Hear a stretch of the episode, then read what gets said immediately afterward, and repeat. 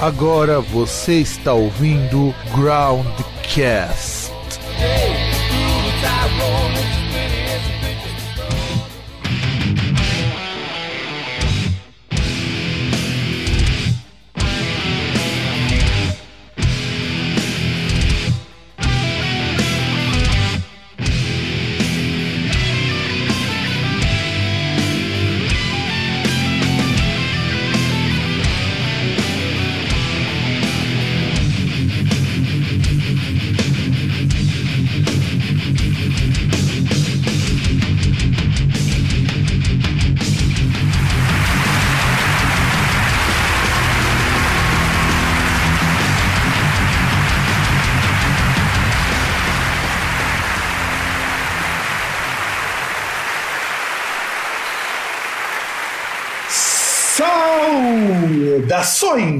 Amigos, amigas e demais mamíferos. Há tempo que eu não usava essa chamada. No meu do seu, nosso programa Broadcast. Eu sou o Fábio e do outro lado da cidade, ou do estado, ou o que quer que seja, está o César. Dá um oi para o pessoal aí, César, o seu oi típico. Saudações aí, sou só mais um rapaz latino-americano, como diria Belchior, apoiado por mais 50 mil, mil manos.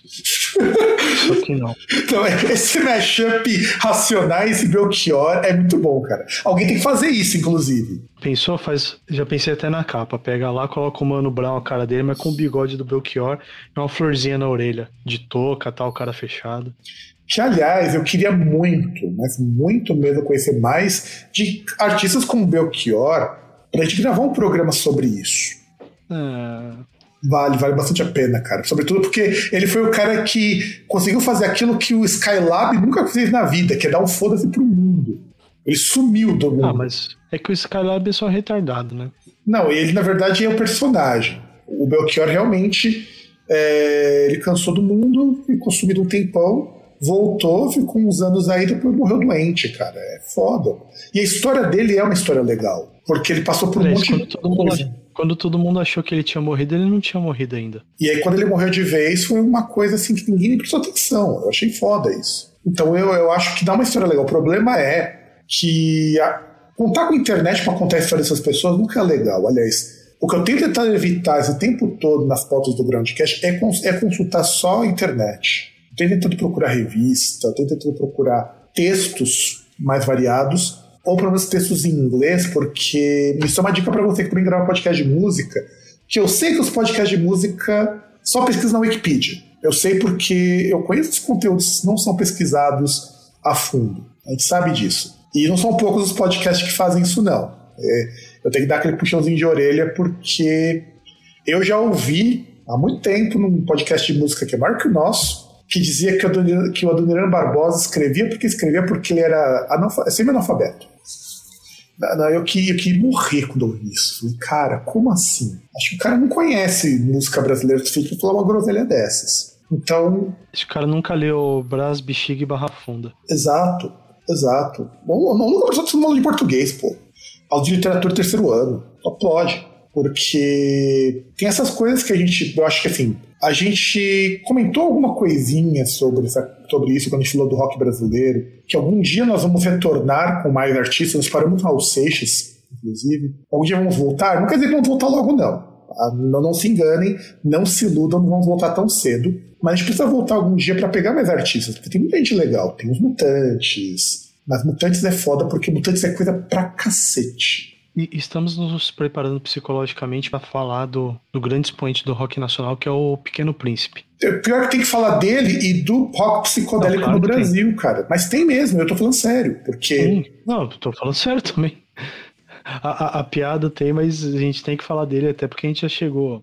A gente chegou a abordar no programa lá que até mesmo parte da Jovem Guarda é uma parte importante nesse processo todo, por mais que fiquem as piadas. Não, e por mais que muita gente da Jovem Guarda fosse o lado mais conservador desse rolê aí. É, é, Era a Jovem Guarda versus o pessoal da Tropicália. É, era tipo briga do, do pessoal lá dos Playboy e o pessoal da Florzinha na Barba hoje. Seria uma briga muito parecida com isso. Porque era uma de Playboy. Era briga de Playboy, era rinha de Playboy. Playboy, crítica social foda, e Playboy reaça. Era isso. Porque nós falamos sobre isso na época, quando a gente também falou um pouco de música de protesto no Brasil. Por que, que música de protesto no Brasil não é uma coisa assim que. Por mais que a gente tenha bons músicos de protesto, não é a mesma coisa que a gente fala música de protesto americana, música de protesto europeia, porque a maior parte dela, antes dos anos 80, ainda era muito voltada para uma elite. O hip hop que trouxe pra gente, mais próximo da gente, o protesto. É, que era muito mais questão de coisa de fase, né? É, não, e também mercado, essas coisas. Mas se você quiser saber sobre isso, ouvinte, volta lá no nosso programa na parte. Acho que é parte 3 ou parte 4, não vou lembrar agora. Faz mais de um ano que a gente gravou isso, sobre música de protesto no Brasil. Porque a música de protesto no Brasil, ela tem uma. Assim, a história dela é riquíssima. Só que a maior parte dela é música feita por Playboy. É uma pena. Tem muita música legal. Pô, Chico Buarque, Mesmo Cimento, que tem música censurada. É Caetano Veloso, que, que tem um cara que eu conheço que consegue ter ódio porque o cara se casou com uma moça quando era menor de idade. E tudo bem com. Tem um ponto aí que moralmente não tá errado. Não, na verdade o Caetano Veloso ele tá errado por muitas coisas, inclusive essa. Não, não, não, tô falando o, cara que odeia ele não, pelo lado moral não tá errado.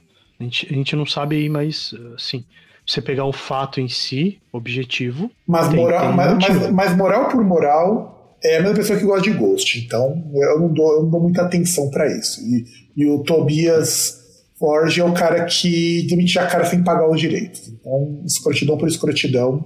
O Tobias Forge também não é um cara lá muito muito moralmente é. justo. Consegue sabe? ser pior. É, eu não sei se é pior. Eu só acho que se a gente for pegar por ponto moral. E também o Tobias Cara, Ford é, é, que assim, é amigo do é Se a gente for pensar em, rela em relação às circunstâncias, por exemplo, tá, o cara casou com uma menor de idade. A partir do momento que, se ele está ainda casado com ela, e deve fazer aí um, que, uns 30 anos pelo menos. É, exato. E ela talvez e, seja e aquela questão. E pra ela que, tá ok? Olha, era uma pessoa que gostava mesmo e tal, enfim, pá, é, né? Eu acho complicado as pessoas falarem assim, ah, ah vamos jogar tudo no mesmo, no mesmo, na mesma coisa, porque assim, por mais que não seja algo socialmente legal, e eu não acho legal pessoas se relacionar com menor de idade, porque isso não é só questão de moralmente condenável. Eu só acho isso. É, isso, isso não pode. Vamos, vamos, colocar isso aqui. Eu digo que isso não pode. Mas. É, por várias questões, né? Não, por várias questões, exato. Mas eu lido com jovem todo dia, gente. E a gente sabe que cada jovem é uma cabeça diferente. E, e há quem vai atrás disso também. E não são poucas pessoas. Eu conheço é, inclusive, quando eu dei aula para uma moça, ainda bem que ela acabou se tocando e viu que não era bem, bem isso daí, mas várias moças que eu, que eu dei aula, elas namoravam caras que tinham 19, 20 anos, elas com 14, 15. E eu achava isso absurdo. E para elas estava ok. Algumas até se casaram já com esses caras e estão de boa, estão 5, 6 anos, relacionamento ok. Outras se separaram porque o relacionamento era bem bosta. É. E no geral. E no geral. diga aí como esse tipo de relacionamento pode ser uma merda. Não, e no geral é uma merda, eu já vi isso daí.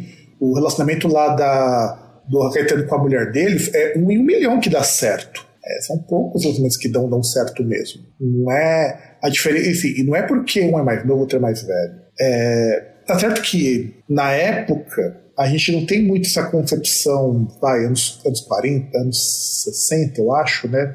Anos 60, anos 70, não lembro quando eles se casaram, essa ideia de você, ah, não pode casar com menor tal, não era um conceito que a gente tinha muito difundido como a gente tem hoje. É diferente, por exemplo, do Chuck Berry, que pegou mal porque foi perto com uma menor de 14 anos. E mais de uma vez, inclusive. Ou, ou que nem o Gary Glitter, que pegava criança, cara. Aí não, aí não tem perdão. Inclusive, o cara tá preso por conta disso. Foi preso mais de uma vez, inclusive. Então, é, não foi o caso deles. É um tipo de coisa que moralmente não é legal, e por muitos outros fatores também não é legal. Só que eu condeno mais Caetano por ser um cuzão, em todo, em todo o resto, que isso se torna um detalhe. Entende? Isso se torna um detalhe. O, fato de ter se casado com alguém menor de idade é um detalhe de entre outras merdas que ele fez. Inclusive o fato de que ele era um toque do caralho. Teve aquele, aquele negócio de reclamar da MTV também, que fez que ele ficava com filme queimadaço durante anos. E que depois a pessoa falava que ele era muito chato pra produzir show. Ah, mas. Mas é. Não era tipo o Tim Maia, que o Tim Maia nem aparecia. É. Não, e o Tim Maia, porque realmente o cara, ele. fazia o bagulho lá, tinha performance, e o cara conhecia também, né? Mas, e não é bem que o Tim Maia não aparecia, o Tim Maia ele era muito temperamental. Se ele não tava afim, ele não ia mesmo. E eu, se fudia, que é. ele se danasse. Então, mas assim, é, eu coloco nesse. Ele não, eu não coloco o Caetano no mesmo patamar de um Gary Glitter, no mesmo patamar de um. desses caras que faziam coisas tão abusivas, inclusive. Mas não é coisa tipo, é. De, de, de, se deixar de dizer que não é, que não é minimamente questionável. É, mas se bem que no negócio do Tim Maia, sei lá, cara, é, entre ele fazer um show que vai ser uma bosta, porque ele pediu. Porque tinha que ser de um jeito e não fizeram ele não fazer, ele prefer, preferia não fazer. Que era acontecido a maior parte das vezes. A parte dos furos dele é porque ele via que o show não ia rolar. Isso é fato. Sim. E, e, Aí é aquele negócio. Se ele show bosta, a culpa é dele. Não, e eu falo o seguinte: honesto é o artista que vê que as condições estão bosta e se recusa a tocar. O contrato prevê é. o mínimo. Se você não cumprir o seu contrato, vou embora. Simples. É, e eu conheço gente, conheço banda que se não tiver o equipamento mínimo solicitado, veja, o mínimo, não precisa necessariamente ter tudo, né? Se é o mínimo, os caras vão dar meia volta e vão embora. Sim. Ah, ué, é, além, a, além da piada do Van Halen tá aí pra isso. Que é pra mostrar que, cara, é, é aquilo que ele vai fazer. É, sei lá, é a mesma coisa você, ouvinte, que é programador, você vai lá trabalhar e tal com, com ciência de dados. Aí você chega lá, pô, a empresa vai fornecer o computador, tudo. Você senta lá, você tem um Pentium 3. É, é por aí. É a mesma coisa. É por aí. Mas, não, mas aí vamos parar com esse preâmbulo e vamos começar o programa de uma vez. Embora esse aqui seja podcast, o Groundcast Raiz, que é o Groundcast que a gente leva meia hora para começar o programa e duas horas para terminar um assunto que não acaba. Então, a terceira parte. Ah, mas, o, ah, mas o Groundcast não tem episódio creme de avelã. Exato. Os episódios do Groundcast são todos episódios que vira e mexe a gente volta para os formatos antigos, porque old, old school, como diz, umas, como diz o MV Bill. Uma música de old school e a gente está nessa pegada. E vamos falar agora dos discos de 1991. E, gente, eu fiquei assustadíssimo com a quantidade de discos bacana para comentar. Eu achei que, assim, claro que a gente tem muito mais coisa de fato histórico, tanto que são dois programas só para contextualizar vocês. Só que antes eu queria comentar a lista dos singles que embalaram. Não vou comentar a lista toda, porque o top 100 da Billboard é gente pra caralho. Mas eu queria comentar alguns nomes, porque eu achei curiosa essa lista. Em primeiro lugar, foi o Brian Adams que ganhou o Everything I Do, Do It For You. E, e eu não entendo por quê, cara, porque a gente teve tanta música maior, como que o Brian Adams ah, consegue estar em primeiro lugar essa no música ano? não foi trilha de filme, não? Sabe que eu não lembro, cara, boa pergunta. Acho que foi. O pior que eu não lembro mesmo se ela foi. É, na verdade foi, do Robin Hood. Então, tá explicado. Robin Hood, Príncipe dos Ladrões. Que aqui no é, Brasil. Inclusive. Com Kevin Costner, inclusive. É, que ele tem duas versões, né? Uma, uma que é a dele, né? E a outra ali que é do filme que. Com arranjo do Michael Kamen e o Robert Lange. Que é a versão do filme, né? Isso. Então, que a versão do filme é muito boa. Eu não, não sabia lembrar que era dele, não. Mas a versão do filme é muito boa. E eu não lembro, não, não sabia que era do Brian Adams, cara. Que coisa. Aí você tem, vamos pegar aqui, tem a Paula Abdul com Rush Rush. Aliás, os nomes estão Também tocou pra caramba, né? Sim, sim, porra. Você ouvinte que tem menos de 30 anos, você não vai lembrar. Aliás, Paula Abdul é estranho, porque é um nome que de tempos em tempos ressurge no pop. Tanto que pra muita gente parece que é uma mulher super nova, mas é, puta, ela já é macaca velha do pop há muito tempo. E a gente tem Extreme em sétimo lugar com More Than Words. Puta que pariu, mano. Pior que isso aí é música de, de final de, de festinha escolar, cara. É, rodinha de amigo, nos anos 90, o cara tem um violão, inevitavelmente alguém toca More Than Words. Porque, porque é a coisa mais simples que tem para tocar no violão. Mais ou menos, Legião Urbana ainda ganha. Não, Legião Urbana ganha porque faz você cantar também. Na verdade, eu, eu, eu parto da teoria que todas as músicas Legião Urbana tocadas em rodinhas de violão são a mesma melodia, o cara só muda a letra. Pode ser. Aí a gente tem, é, só avançando um pouquinho, Someday da Mariah Carey em 13 terceiro. E, e, agora uma coisa que me impressionou tá abaixo dela, em 16 que é All the Man That I Need, da Whitney Houston. Outra música que tocou pra caralho em 91. muito, muito, muito, muito essa música. Janet Jackson, que a gente vai falar mais pra frente, com Love You Never Do, Without You, que aliás ela conseguiu emplacar seis singles, gente já comentou no programa passado. Foi a primeira mulher, a primeira e única mulher negra a emplacar seis singles de um mesmo disco.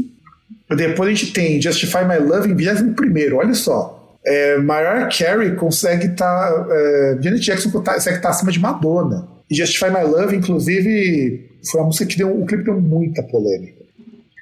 Eu acho engraçado que em 91 você ainda tem aquele rancinho dos anos 80 da liberdade sexual ainda conseguindo chocar as pessoas.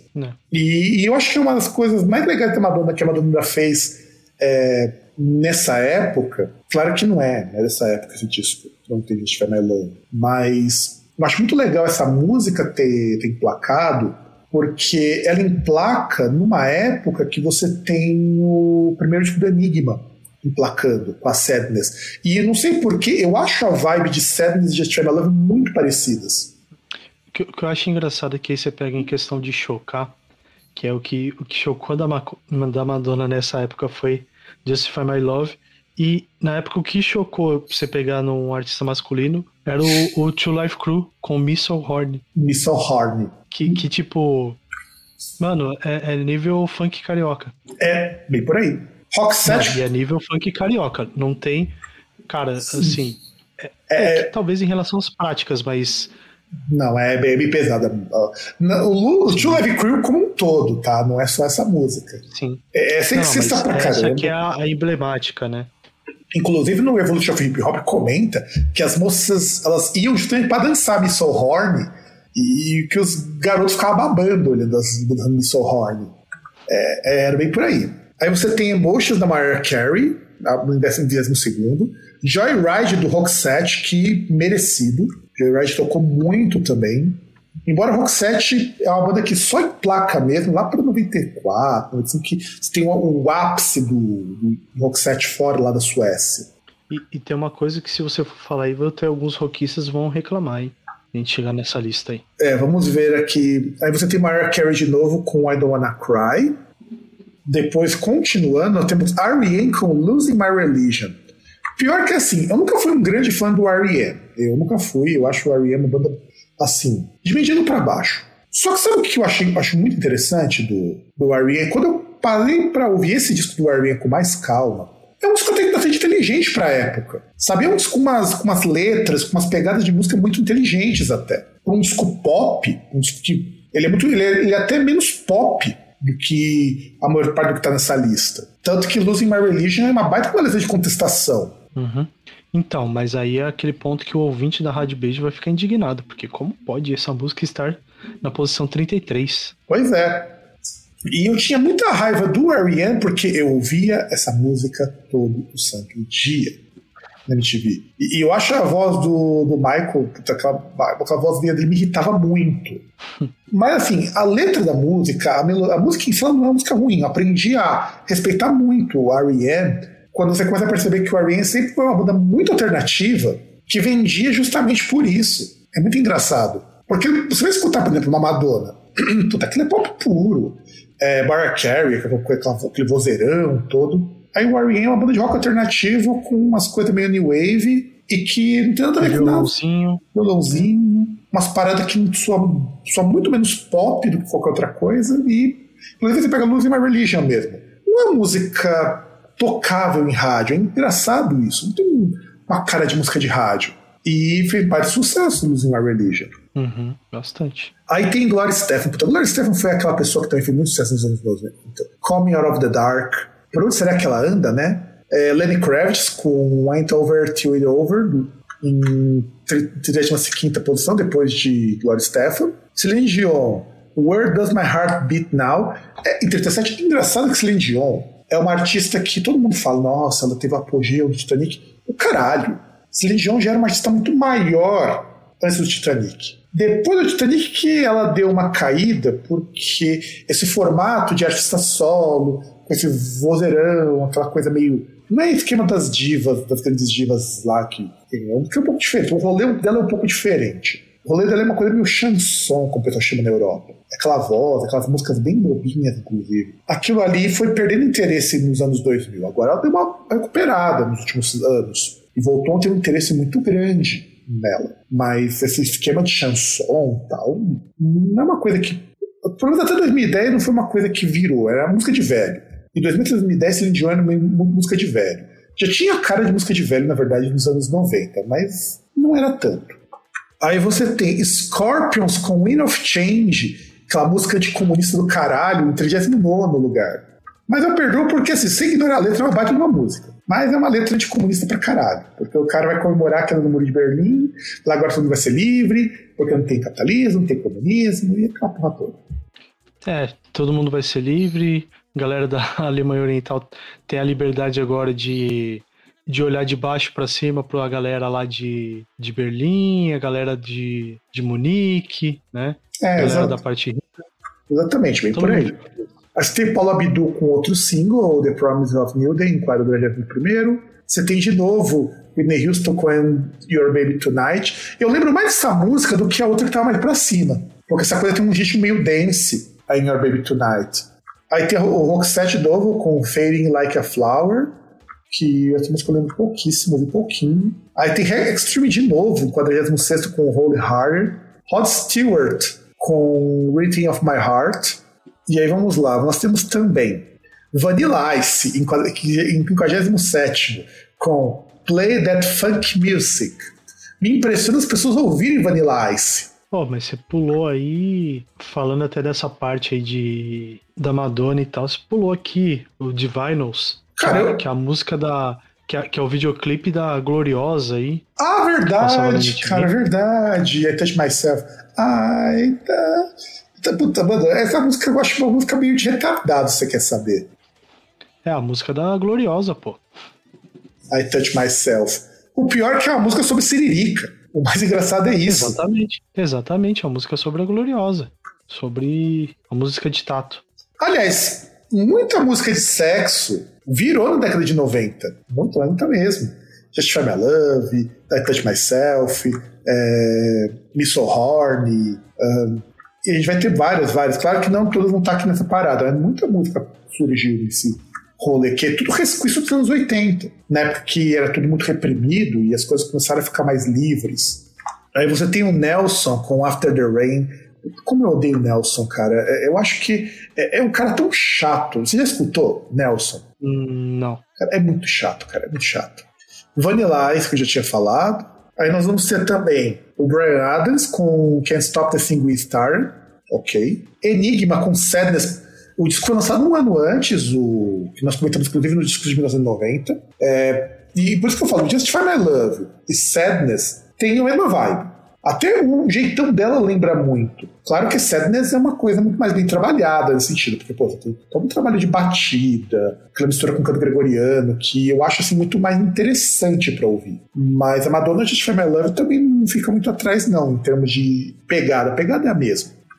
Aí você tem também o LL Cool J com Around the Way Girl, que aliás também em 1990, década de 1990, é interessante, que é quando o hip hop começa a ganhar o mainstream, o rap no geral. Isso é importante. Você vê muito artista de rap indo pro mainstream, Cypress Hill, Public Enemy, é, Tupac começa a ganhar muita força.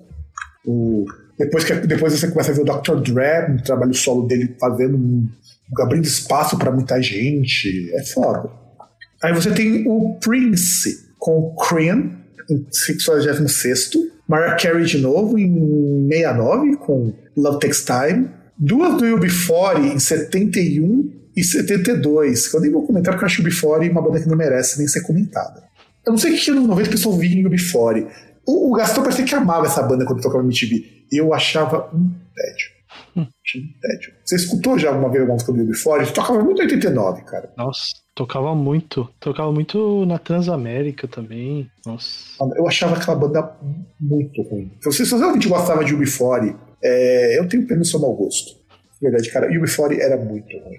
Muito, muito ruim. Aí tem Seal com Crazy, acho ok.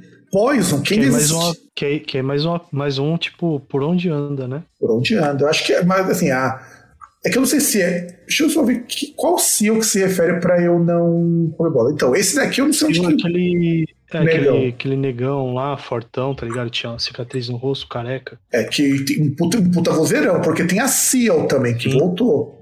Sim, que ele canta pra caramba. Não, eu, assim, eu não era muito fã da música dele, mas, cara, se eu via aquele cara abrindo a, vo- a boca pra cantar, rapaz, não tinha como você, você não parar pra ouvir. Né? Era uma, era uma Pior voz que teve encorpada. um... Pior que teve um... Não lembro foi a premiação, que que foi aí, recentemente até ele chegou a to... cantar. Recente assim, tipo, nos últimos 10 anos, tá ligado? E tipo, voz é a mesma coisa. E diz que ele continua na ativa desde 87 pra frente, tá com 58 anos. E, cara, de verdade, tem uma foto dele de 2000. Deixa eu ver se eu acho uma foto do, do Seal mais recente. Ou o, o mais próximo disso, de, uma imagem dele mais recente. Só para eu ter uma ideia de como que ele tá hoje. É, inclusive, achei, o que aconteceu com o Seal, né? Tem até um, um, uma postagem aqui no fórum, o que aconteceu com ele? Porque o Seal fez muito sucesso no, dos anos 90, assim. Diz que o Seal, ele tem. É, um, ele tá, desde 2000 2015 ele lançou um disco que ele tava produzindo e só, por enquanto. Mas ele tá nativa. Tanto que ele lançou disco, deixa eu só ver o último disco dele. Inclusive, teve, teve, teve uns rolos com uns grupos de direitos humanos, porque ele foi tocar num país lá com um ditador. O último disco dele é de 2015 e tem um disco de cover de 2017. Então, acho que ele tá bem por enquanto. Só não tá muito no, no mainstream.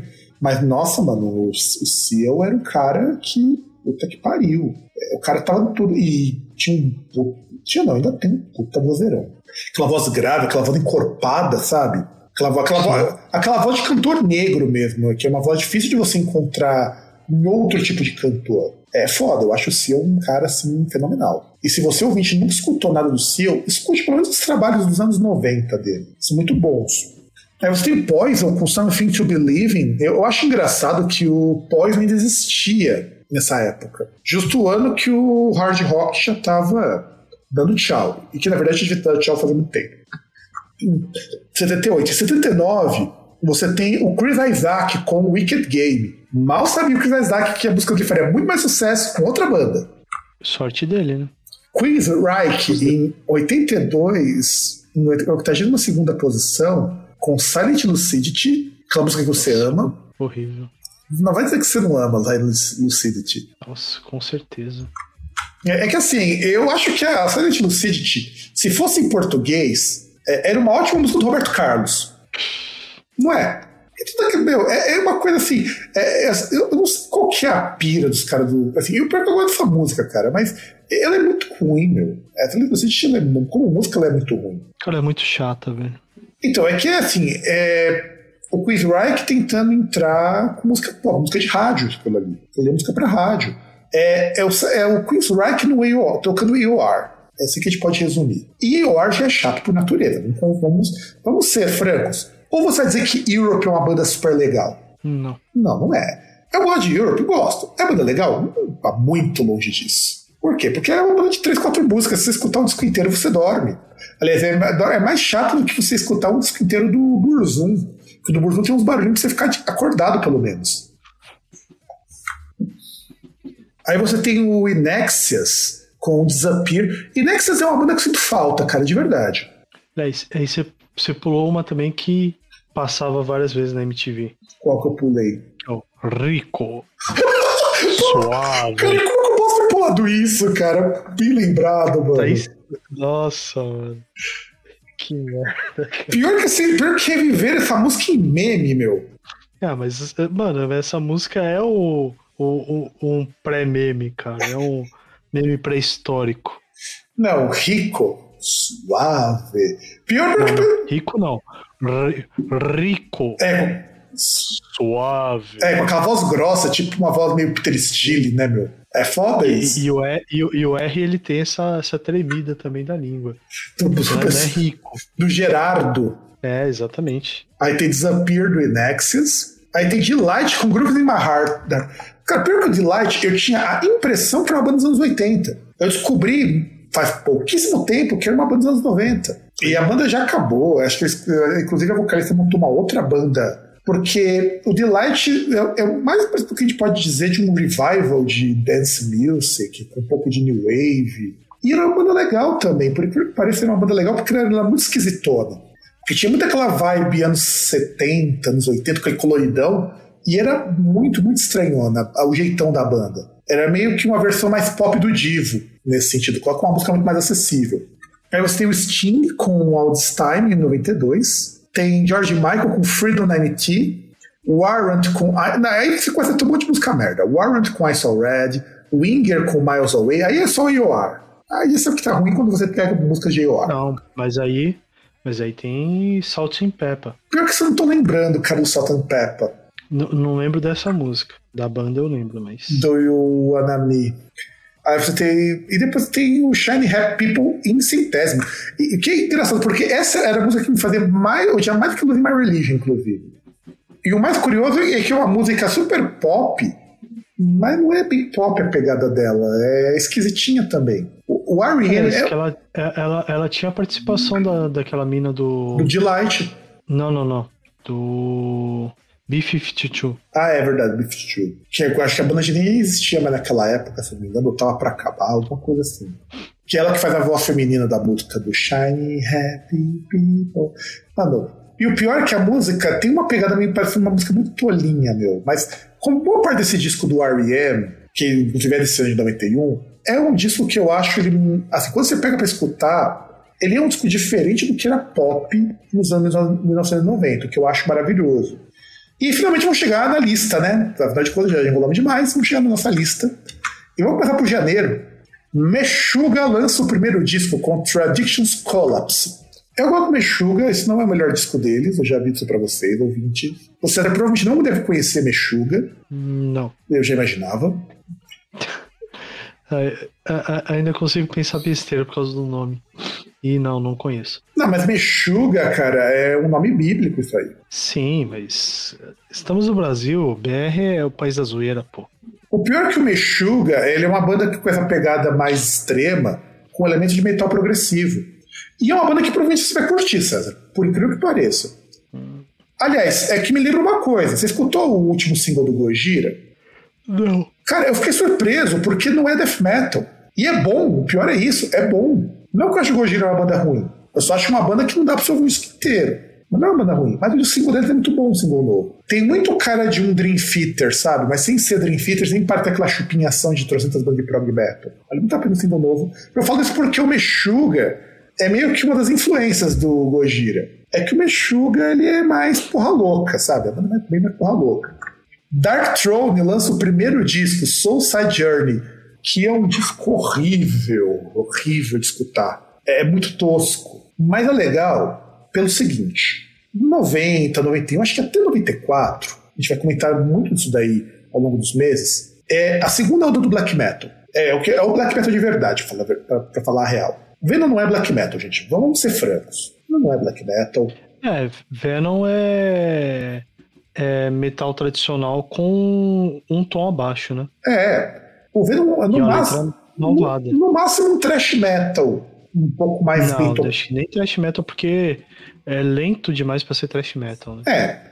Ah, mas você tem Não um... tem técnica pra ser thrash metal. Ah, verdade. Mas o thrash metal não tinha muita técnica, não. Pega os primeiros do Metallica. Não, não. Digo técnica, pô, você pega a Metallica, pelo menos velocidade, essas coisas. Técnica entra também nessa parte. Mas não tinha muita técnica, não. Os caras eram tudo meio no foda-se. E, técnica, e velocidade não é bem técnica. Um cara me explicou isso uma vez você pode fritar sem ter técnica nenhuma. Sim. E eu não, eu não imaginava isso. Aí o cara estava explicando, não, para você fritar é só um tocamento de nota aleatoriamente. Você pode tocar aquilo ali. Fazer um, ar, um arpejo super rápido, falei, é fácil. Fazer igual um cara como o Malmich, por exemplo, é hiper difícil. O cara coloca uma porrada de coisa junto. Ele falou, tocar três, quatro notas que o pessoal fazia, era beleza. Fazer aquilo faz com power chord, falou, tranquilo. Mas o Venom realmente não sabia tocar muito bem, não. Os caras inclusive, o Venom é banda de zoeira. Tipo, o pessoal nunca entendeu que o Venom era banda de zoeira. Só você pegar as letras dos dois primeiros discos, pô, black metal, cara, é, é uma música de galhofa. É galhofa a música. Mas deram... ela é legal. Não, e ela é legal essa música. O primeiro disco do Venom, se ele cantasse com gutural, dava pra chamar de black metal. Primeiro disco dá. Porque ele tem uma pegada muito mais sombria do que o segundo. Mas beleza, aí você tem o que as pessoas chamam de segunda onda do black metal, que é o black metal norueguês. Que é o black metal de verdade, vamos ser bem francos. É onde o black metal, black metal mesmo surge. Influenciado pelo Venom, influenciado pelo Sarcófago, influenciado por um monte de banda de trash metal e adjacente, influenciado por King Diamond em menor grau, embora eu não vejo muito de King Diamond na banda, as bandas que são influenciadas, então eu acredito. E você tem o Dark Throne, que é um dos grandes nomes desses, dessa segunda leva. E o Dark Throne sempre foi uma banda com uma pegada muito punk, tanto que teve uma época aí que o Dark Throne tava mais uma banda de punk do que uma banda de, de black metal. Os caras até regravaram Seals and the Benches, pegaram Love in a Void, que é a música da fase mais punk do Seals and the Benches. Então você tem o Soulside Journey. E assim, não é um disco. Por que eu tô falando que é um disco ruim, cara, de produção? Porque, mano, Black Metal norueguês era muito mais para chocar o, até a cena metal mesmo da Europa, porque o que o Black Metal se propunha? E isso eu acho que era uma pegada muito legal, que depois o pessoal foi levando para uma ideia muito errada. O metal tradicional estava muito comercial, porque Iron Maiden vendia bem, Metallica vendia bem, é, bandas grandes, tinha muita banda grande de metal, e o metal perdeu aquela pegada underground. O que, que o black metal pretendia fazer? Vamos voltar o metal para o underground. Vamos pegar as temáticas e voltar o metal para o underground. Só que não dá pra gente fazer com o mesmo som que esse pessoal fazia, tá fazendo.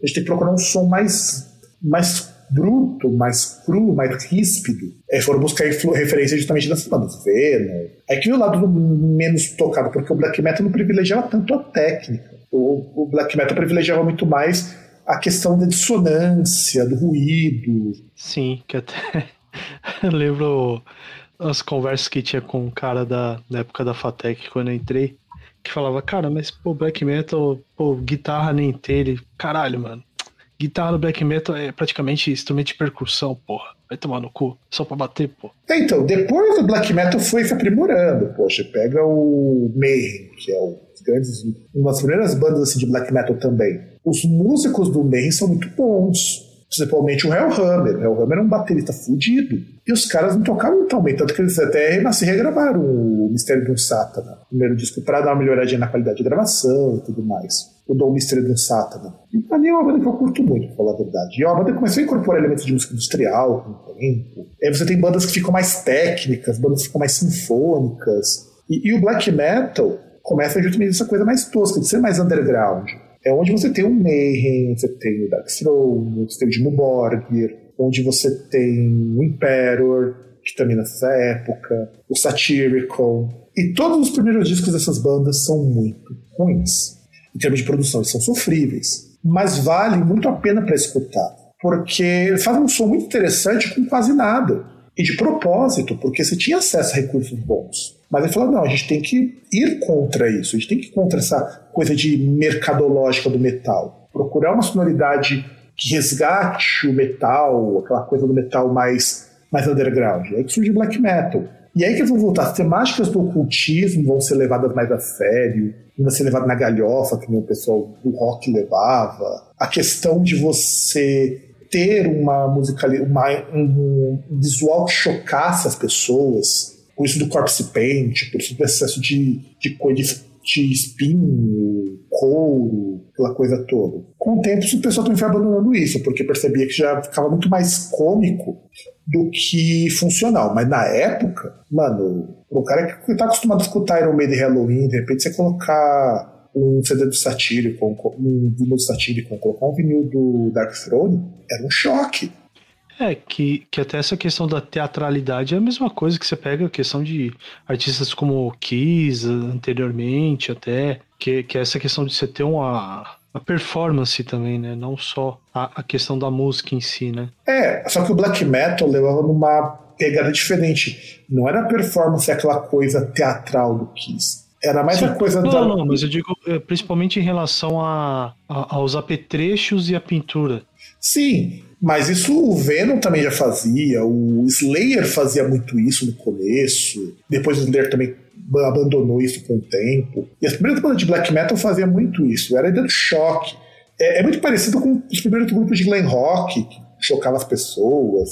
Black, e o black metal era muito agressivo. Hoje, pra gente, isso é engraçado, mas imagina nos anos 90, os caras tudo com aquela maquiagem grotesca, tudo paramentado, cantando com o vocal raro, com aquele som extremamente ríspido, fora de compasso. Aquilo era muito agressivo. O death metal não tinha esse tipo de agressividade. O death metal era muito melódico. Você pega pelo Death, pega pelo Morbid Angel, pega muito pelo Possessed, que é muito influência no black metal também. Eram bandas muito mais melódicas. De repente você chega com black metal norueguês e as bandas mudam radicalmente. E isso que é a chamada segunda onda.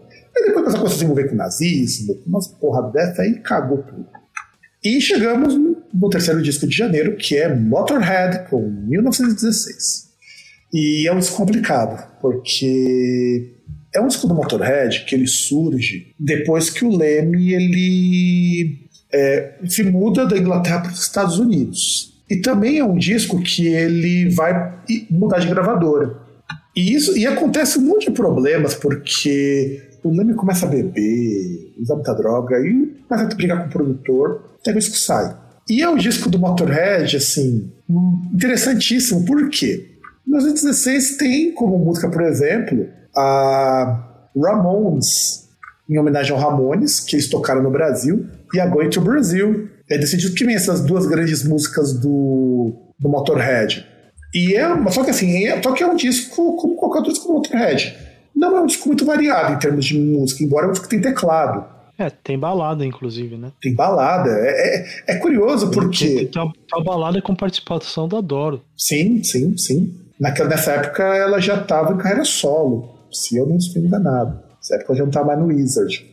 Warlock. E, Warlock, desculpa, Warlock. Não estava mais com Warlock. Se eu não estou enganado. É, e, e, e, provavelmente acho que ela não estava mais com o Dave Mustaine também. Pois é, né? As pessoas fazem cagadas na vida de vez em quando. Já pensou ela tá casada com o Mustaine e de repente o, a filha deles ter, casar com, ficar com o metaleiro e ter como pai o Dave Mustaine e o cara ter como é, sogro o Dave Mustaine como sogra Doro? Tudo bem que a Doro ah, é uma pessoa muito gente boa. Meu irmão fala que conheceu a Doro no, no Live and Louder, foi uma coisa muito gente boa. Mustaine que eu não garanto. Mas eu acho que não teria filho, não, porque a Dora tem, tem a mesma pessoa assim, que é bastante. Mas não se sabe muito da vida pessoal dela, né? Mas parece. Mas se você parar pra pensar, nem no Mustaine a gente sabe não... muito. Eu não sei se você sabia que ele era drogadito, mas fora o fato de que ele era drogadito, ninguém sabe muita coisa sobre ele. N ninguém sabia que ele. que... É, que ele já foi do lado negro da força. Ai, nessa, época, nessa época ele ainda era drogadito. Acho que ele entra, naquele, ele entra no rehab depois. A, a, ainda não, não consigo não consigo não rir quando eu lembro dessa entrevista ele explicando por que ele não tocava mais Devil, Devil's Island e The Conjuring. The Conjuring. Ah.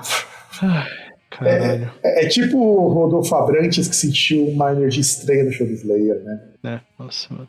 Não acontece, é tudo melhor das famílias. Mas pior que esse disco eu até gosto, cara, de 1916, mas não acho que é um grande disco do Motorhead, não. Ah, que ele tem outras músicas legais, tipo, tem I'm So Bad, Baby I Don't Care, No Voices in the Sky. Eu acho que, é, é, que assim, você pega discos do Motorhead, são discos mais ou menos. Você vai ter um ou outro disco assim que você fala, nossa. Os primeiros, né? Os primeiros você pode dizer que são nossa, porque quase todos os grandes singles vêm todos de dois, três discos.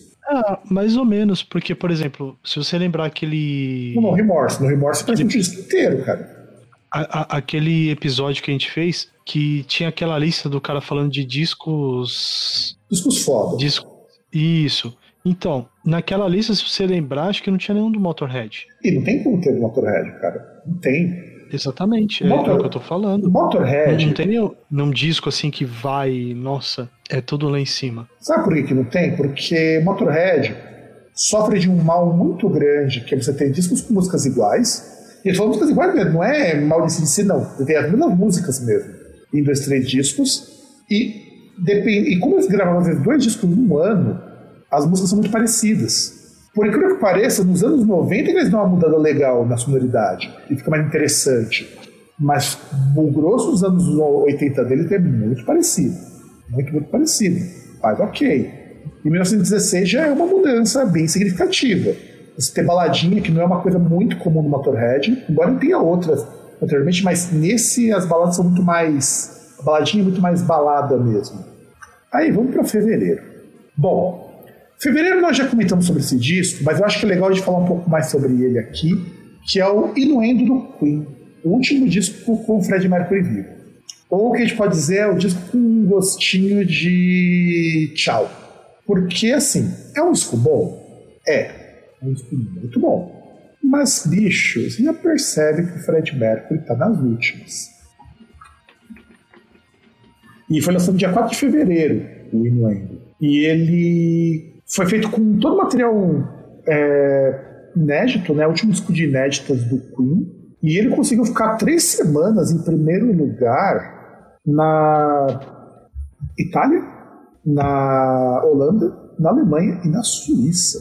E foi o primeiro disco do Queen a conseguir disco de ouro desde o The Works, lá nos Estados Unidos. Porque a gente comentou isso no programa do Queen, quando houve meio aquele racha na banda, que não foi um racha, a banda só, só deu um tempo que ninguém se aguentava mais e cada um lançou um disco solo, a banda estava numa fase muito ruim. Os discos não estavam vindo tão bem nos Estados Unidos. Era uma banda que fazia show para muita gente. Lançaram The Miracle, que meio que foi o disco de volta dos caras. É um disco bem bacana, inclusive, The Miracle. Mas o Queen, depois que eles é, chegaram na no começo dos anos 80, no começo, lá perto da metade dos anos 80, a banda estava com um desgaste muito forte. E meio que o Inuendo é, é uma tentativa de voltar para as paradas, e eles conseguiram. Tanto que o disco foi gravado um ano antes, né? Foi gravado em dois anos antes, na verdade, entre 89 e 90. E o Fred Mercury tinha sido diagnosticado com AIDS em 87. E ele não contou pra ninguém isso aí. Ele negava pra todo mundo e nem a pessoa da banda sabia, pra vocês terem uma ideia. Do contanto do que mostra no filme, nem a banda sabia que ele estava doente. Quer dizer, sabia que ele estava ficando doente muito fácil, mas não imaginava que era AIDS, nada disso. De imaginar que, afinal de contas. É, os caras deviam achar que era por causa de, de droga, né? De droga, de bebida, porque o Fred Mercury vivia na farra e não, é, não devia ser incomum ele ficar doente. E eles queriam lançar esse disco, na verdade, em novembro ou dezembro. A ideia era que ele lançar para o Natal esse disco. Só que com o de Fred Mercury foi ficando cada vez pior. E aí ele. Em fevereiro e, e dezembro de 1990, então um ano antes. Só que a saúde do Fred Mercury não estava legal, eles só conseguiram lançar em fevereiro.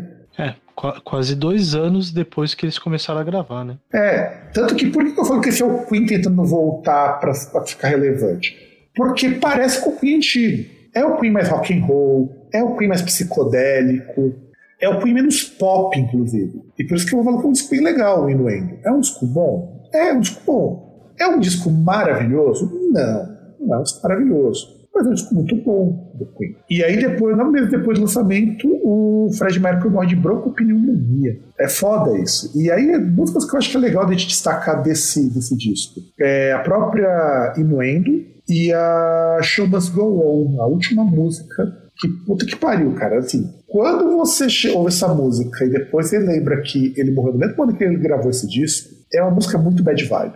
Porque a ideia, o show tem que continuar, a banda tem que continuar. E a banda ficou parada muito tempo quando ele morreu. Tudo bem que eles não precisavam mais da banda, os caras tinham muito dinheiro. O Brian May conseguiu terminar o, o doutorado dele, o Deacon virou produtor, tanto que é o único que não voltou para a banda nas encarnações futuras. Então, o Fred Mercury falou: acabou, né?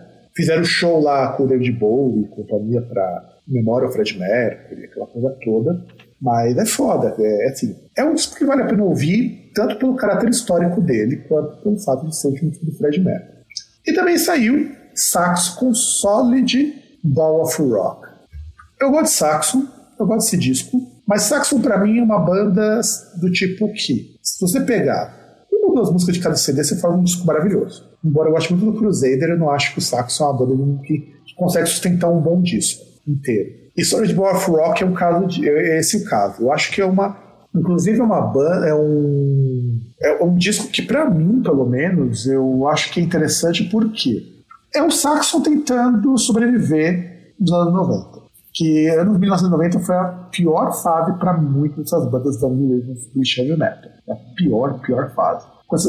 Pro Iron Maiden foi ruim, pro Saxon foi ruim, pro Judas Priest foi muito ruim, porque depois do Painkiller você não teve nada que o Judas Priest conseguisse lançar porque o Halford saiu, depois entrou o Tim Ripper Owens. o Tim Ripper. E, e nesse mesmo concurso do, do Ripper, o, o vocalista do Gamma Ray tentou entrar, Ralph Shepard, e como ele não conseguiu e já tinha caído fora do Gamma Ray, ele montou o Primal Fear, que nada mais é que uma, um clone um clone misturado de Halloween com Judas Priest. E, e, o mais próximo que ele chegou de Judas Priest foi ter gravado um cover lá do tributo do Judas Priest. Se eu não me engano, o segundo tributo, no qual participou o cover lá do Death. E o que você acha desse disco do Saxon? Cara, não acho. Esse é o pior. Saxon é uma das bandas que eu não saberia opinar, sinceramente. Nunca me chamou atenção. Poxa, cara, justamente a banda que é mais cara de César, que é o Saxon, você não chama atenção e já fico surpreso com isso. Pois é. Saxon tem muito cara de César, essa banda. Você escuta Saxon, você sabe que é, que é a banda que você vai escutar sempre as mesmas coisas. Eu gosto muito do Killing Ground, lançado nos anos 2000, que é um disco excelente. Mantém o disco todo bom? Não, não mantém o disco todo bom. É um disco muito, muito bom depois do Crusader. Aí vamos para março. Março temos R.E.M. com Out of Time. E é o sétimo disco do R.E.M. E olha que coisa engraçada. Quando a gente pensa no R.E.M., no ano 1990, parece que é uma banda daquela época. Mas é um disco, é o sétimo disco. A banda estoura no mainstream de vez depois do sétimo disco. Então você, querido ouvinte que é músico, saiba que às vezes demora para as bandas emplacar. Não que o R.E.M. não fosse uma banda consagrada antes disso. Mas explode, explode mesmo no sétimo disco. E o mais interessante desse disco do of Time é que ele contém todos os grandes sucessos do R.E. estão aí. E você tem oito vídeos retirados desse disco. Então, acho que é um disco muito relevante. Na qual dois são muito famosos, que é o Shane Happy People e o Losing My Religion, que nós já comentamos aqui. E ele ficou, ele entrou no top discos dos Estados Unidos, isso é super importante, porque se você lança um disco e entra nas paradas americanas, mostra que o seu disco é, é, tem potencial de mercado. Qualquer. E também ficou 109 semanas na Billboard. E duas vezes ficou em primeiro lugar. E 137 semanas nas paradas dos Estados Unidos. Vendendo 4 milhões e meio de unidades apenas nos Estados Unidos e 18 milhões no mundo todo, ganhando 3 Grammys em 92, o como melhor álbum de música alternativa e dois para o single de Losing My Religion. Aquela coisa, cara.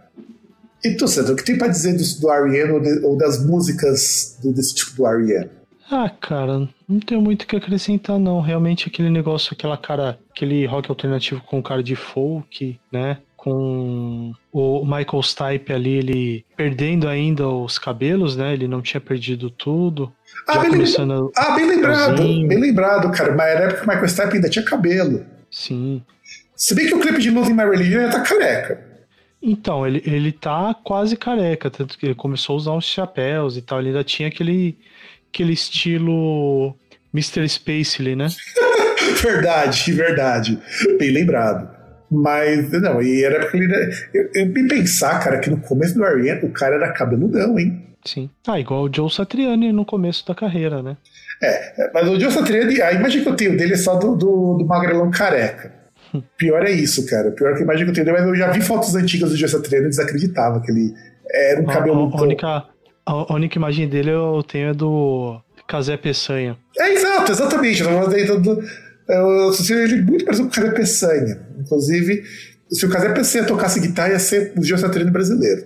Se tocasse, não, ele toca guitarra, o pior é isso, que filho da puta toca. Ele só não é um exemplo guitarrista, mas ele toca guitarra. Uhum. Porque eu lembro que todo mundo que tinha entrado na primeira leva de DJs da MTV, que é todo cabeludão, e o Kazé já foi cabeludão também, e essa época eu vi MTV, quando o Kazé ainda tinha cabelo, ele. Todos aqueles caras lá eram tudo, tudo jovem que tava fazendo faculdade de comunicação, e tudo riponga, tudo pessoal que tocava violão, sabe? Aquelas coisas de bem de, de jovem descolado. E ele mostrou, acho que uma vez. Bem de Caetano Veloso. É, exato.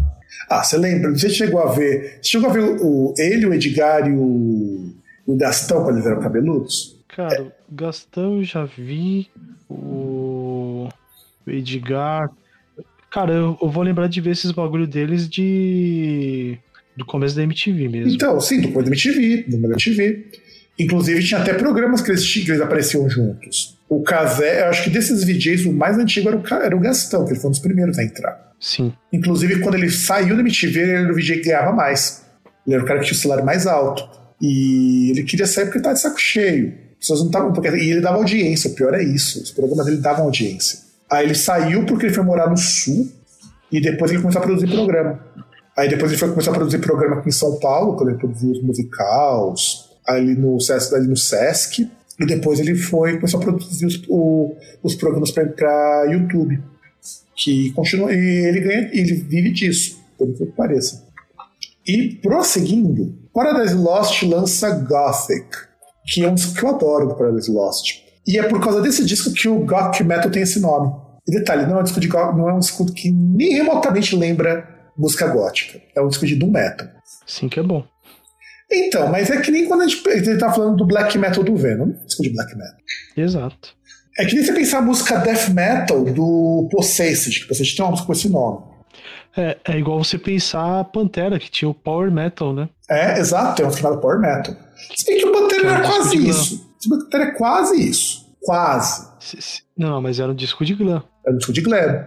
Mas se você parar pra pensar, Pantera combina muito mais com uma banda de glam do que com uma banda de thrash metal. Porque é um nome de muito de aquela coisa de ser espalhafatoso, aquela coisa muito. com aquela conotação meio LGBT. Muito de estampa que os caras vão usar na, é, calça legging, né? exato, exatamente. Exatamente. É que depois a gente passou a associar com thrash metal porque eles, eles nunca relançaram aqueles discos do começo da carreira e ninguém que sobrou do Pantera falou que vai relançar. Então quase ninguém conheceu a carreira de, de glam rock dos caras. Ninguém lembra do Phil Anselmo de, de viseira, assim, né? De, de faixa na testa, cabelo pra cima, é, bracelete dourado. É, não sei se era o, Vince, o Vini Apse ou se era o, o Dan Beck que usava uma. Vini. Vini Paul que usava uma calça colã bem chamativa no daquelas fotos do Pantera também. E os caras botavam, tinha aquela camiseta que botava os, os peitos cabeludos. Era um nojo aquilo ali, cara. É. Os caras pareciam umas Barbie, umas fotos publicitárias. Mas umas Barbie, aquelas Barbie bem cara. Umas Barbie barbuda ainda. Pior que era bem barbudo mesmo, cara. Pior que era. Principalmente o Bag. E o pior é que naquela época o Bag nem era gordinho, cara. Ele deu uma engordada quando ele foi gravar o, o, o terceiro disco deles. Cowboys from Hell. Cowboys from Hell. Então, eu ia falar Vulgar Spill of Power, que tem que ver depois, assim, não é esse. Tá tentando lembrar. E, e, o pior é isso, cara. Você olha o todo mundo ali era muito magrinho. Aí você percebe que o Debeck ficou gordinho, aquele rostinho meio rechonchudo. Acho que deve ter comido muito taco lá no, lá no sul. Ou talvez, ou talvez virar reaça engorde, né? Vai saber. É, não sei se naquela época ele ainda era ou era só redneck meio louco, né? Ah, se é. que redneck meio louco é reaça, né? É, eu, eu como eu falo, eu quero acreditar que o pessoal só fazia aquelas coisas lá de orgulho sulista, muito mais pelo fato dos caras virem do sul e achar que é normal você exaltar símbolos de estados escravocratas, como se não pegasse nada, do que os caras pregassem na prática. Ah, eu acho que é mais aquele negócio, igual o cara que vai. que vai, tipo. Vai exaltar, assim, por exemplo, o cara nasce em São Paulo, ele quer exaltar as cores de São Paulo e, tipo, esquece, por exemplo, que os bandeirantes eram assassinos, né? Entendeu? É, é que São Paulo o rolê é diferente. É que nem eu tava numa, numa página que veio divulgar de resgatar os símbolos nacionalistas, não sei o quê que eu acho que esse papo já está errado por conta disso. A história da bandeira dos confederados vale até um programa, uma postagem explicando sobre isso. Eu estava dando uma lida no site de história. A questão é que essa bandeira tem uma porrada de significados. Sim. Tem uma porrada. E isso é um ponto problemático, porque assim, quando aquela bandeira surgiu, ela não tinha simbologia de uma bandeira de guerra, de uma bandeira racista. Era só para ser uma bandeira de guerra fácil de fazer. Porque aquilo era fácil de estampar. Faz, faz, faz de costurar, aliás, faz de costurar aquilo ali. É juntar as faixas e manda costurar, é muito fácil. E, se, e o cara até cita lá no texto que eu li em inglês. Se a bandeira tivesse ficado só para a batalha lá da guerra, da guerra civil que eles tiveram, esse é só um símbolo de guerra para ser estudado, como tantos outros que a gente tem. O problema é que muita gente começou a usar como símbolo do orgulho sulista. Tipo o pessoal do Rio Grande do Sul, que fala lá do sul do país, aquela bobagem toda. Só que qual que é o problema desse rolê? Os, qual que era o motivo da guerra dos caras? Porque os caras queriam manter escravo, porque os caras achavam que preto tinha que ser escravo. Sim. Então toda vez que você evocava aquela bandeira com o orgulho daquele Estado, você começa a lembrar, poxa, mas qual era o motivo que os caras queriam se separar? Porque os caras queriam ser Estado escravocrata, então passou a ser vinculado com aquilo ali também. E não por acaso, grupos de ódio, de extrema-direita, começaram a fazer uso dessa simbologia. E eles se apropriaram dela. Ela, o símbolo já estava lá. Então, pode ser um símbolo de orgulho por ser do Sul? Pode. Mas quem usa esse símbolo tem que arcar com o ônus de que ele vai ser interpretado também como mais de um racista, mesmo sem ser. Sim, é, é, mais ou menos igual aquela parada lá que zoou um pouco, aquele, aquela questão do Dukes of Hazard, né? Sim, sim. Que eles têm ali o Coronel Lee, né? Sim, sim, sim, sim. Que tem a bandeira pintada em cima no, no, no teto. Sim. Ah, você quer ver um, um exemplo que a gente teve na música também é, é, General Lee. Um exemplo que a gente teve foi um cara que ele desenha, que ele tem tatuado um símbolo que parece um símbolo nazista. Só que o cara explicou, esse aqui é o símbolo da religião que eu sigo. Só que o cara falou, e o cara falou, eu não sou, eu não tenho nenhuma contrafista, meu, eu não acredito nesse tipo de coisa, mas eu, minha religião é essa, religião pagã. Não, não, é, a, não é a suástica, porque Tipo, aquela cruz, ela tem, por exemplo, virada por outro lado, ela tem um significado ali. Ou era não, não, não, não é a cruz. É... é... porque o nazismo tem só aquele símbolo. Sim, é, tem, tem o SS, tem outras coisas. Então, era um daqueles símbolos únicos lá que já a pessoa já entendeu que é nazi. Só que o cara não era, de, de fato o cara não é. E o cara fala, o cara tem que arcar com as infelizmente, com isso. Esses símbolos Sim. foram usados para evocar essa ideia. E, eu, e, assim, símbolo nórdico, símbolo budista. Embora a suástica não é símbolo budista, não. Eu acho que é baseado em outras coisas. Tudo isso daí foram Na verdade, são em coisas antigas, né? É, exato. É mais. É, bem, é, é um símbolo de milhares de anos. Exato. Não tem nem nada a ver com a ideia do, do budismo. Muito, muito, muito anterior à ideia de budismo, essas coisas. É estudos esotéricos, umas coisas, umas paradas meio fodas.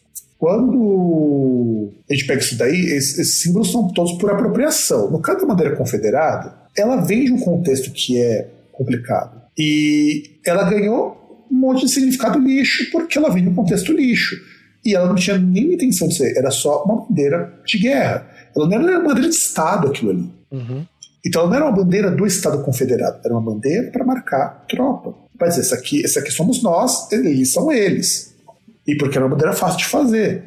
E aí não dá para você falar extrema-direita, se apropriando, símbolo. Não, o símbolo já está lá. Nesse caso já está lá. E você usar aquilo ali como símbolo de orgulho é você arcar com o ônus e ser interpretado como racista e ter que se explicar o tempo todo. É o que eu acredito que seja muito o caso do Pantera. Mesmo que o Phil Anselmo seja um baita, tendo baita de um cuzão, e o geral do Pantera sendo, sendo bem cuzão, mas eu sempre falo, o pessoal interpreta o, o Felsam com puta de um nazistão, o pessoal não tem nem ideia do que estão falando. Já discuti isso no outro programa, inclusive, que é o pessoal parar um pouquinho de chamar qualquer um de nazi, essas coisas, porque não pega bem. É, agora vamos continuar nos discos de março. Um dos discos que é super importante para quem gosta de post-rock, que é o meu caso, e que eu, César, acho que você deveria ouvir esse disco porque houve um relançamento desse disco esse ano. É o Slint, Spiderland. É o segundo e último disco do Slint, porque a banda acabou depois desse disco. E, e, o interessante desse disco é que, aliás, o Slint terminou antes do disco sair. O disco saiu depois que a banda acabou. E quando o disco saiu, o pessoal não deu muita bola. Ah, o disco é meio, meio ok. Mas muito desse disco influenciou bandas de post-rock que vieram depois. Influenciou. Inclusive o pessoal do Labirinto influenciado muito pelo Slint. Porque muitos elementos de que é diferente de, de rock surgiu lá. Math rock surgiu lá, post rock surgiu lá, até algumas coisas de post metal surgiram lá. Só que sem nenhuma intenção. E por que, que eu digo isso? Porque você escuta esse disco do Slint, ele não parece com nada que você conhece de rock. Aliás, ele nem parece com um disco de rock. Isso que é o legal. Porque é um disco bastante técnico em algumas músicas, bastante experimental em outras, e que não parece um disco de rock. Então todas as bandas de math rock, de post rock que vieram depois do Slint, são todas influenciadas por esse disco. Não quer dizer que seja a única influência, não seja a única banda de post rock. Mas a gente disse que ele é o vovozinho do post rock. E os caras eram tão bom que os caras acabaram antes do disco ser lançado. E eu acho que você devia ouvir, César. É muito bom esse disco, o Spider-Land. Inclusive, a capa é muito icônica dos caras mergulhados até o peito, uma foto preto e branco. E esse disco foi redescoberto na década de 2010. Que o pessoal descobriu que esse disco é muito bom. E aí chegamos no Joyride do Rogue Set, que é o terceiro disco deles, lançado pela EMI, e é o disco de pop mais emblemático em 1990, alcançando topo de um monte de parada. Com vários singles, com Fading Like a Flower, que já comentou, So Deep, Church of Your Heart, como grandes singles. E tu, César, o que tu pensa desse disco? O que tu pensa do, do Set? Cara, Rogue Set sempre achei um negócio chato, velho.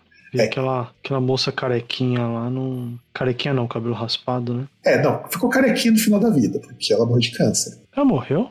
Morreu, a gente falou isso no programa, inclusive. ano passado. No retra... faz acho que uns dois, três anos já. Daí pra mais. É, a gente. A gente noticiou isso aqui no broadcast, inclusive. É, provavelmente, mas nem tava lembrado.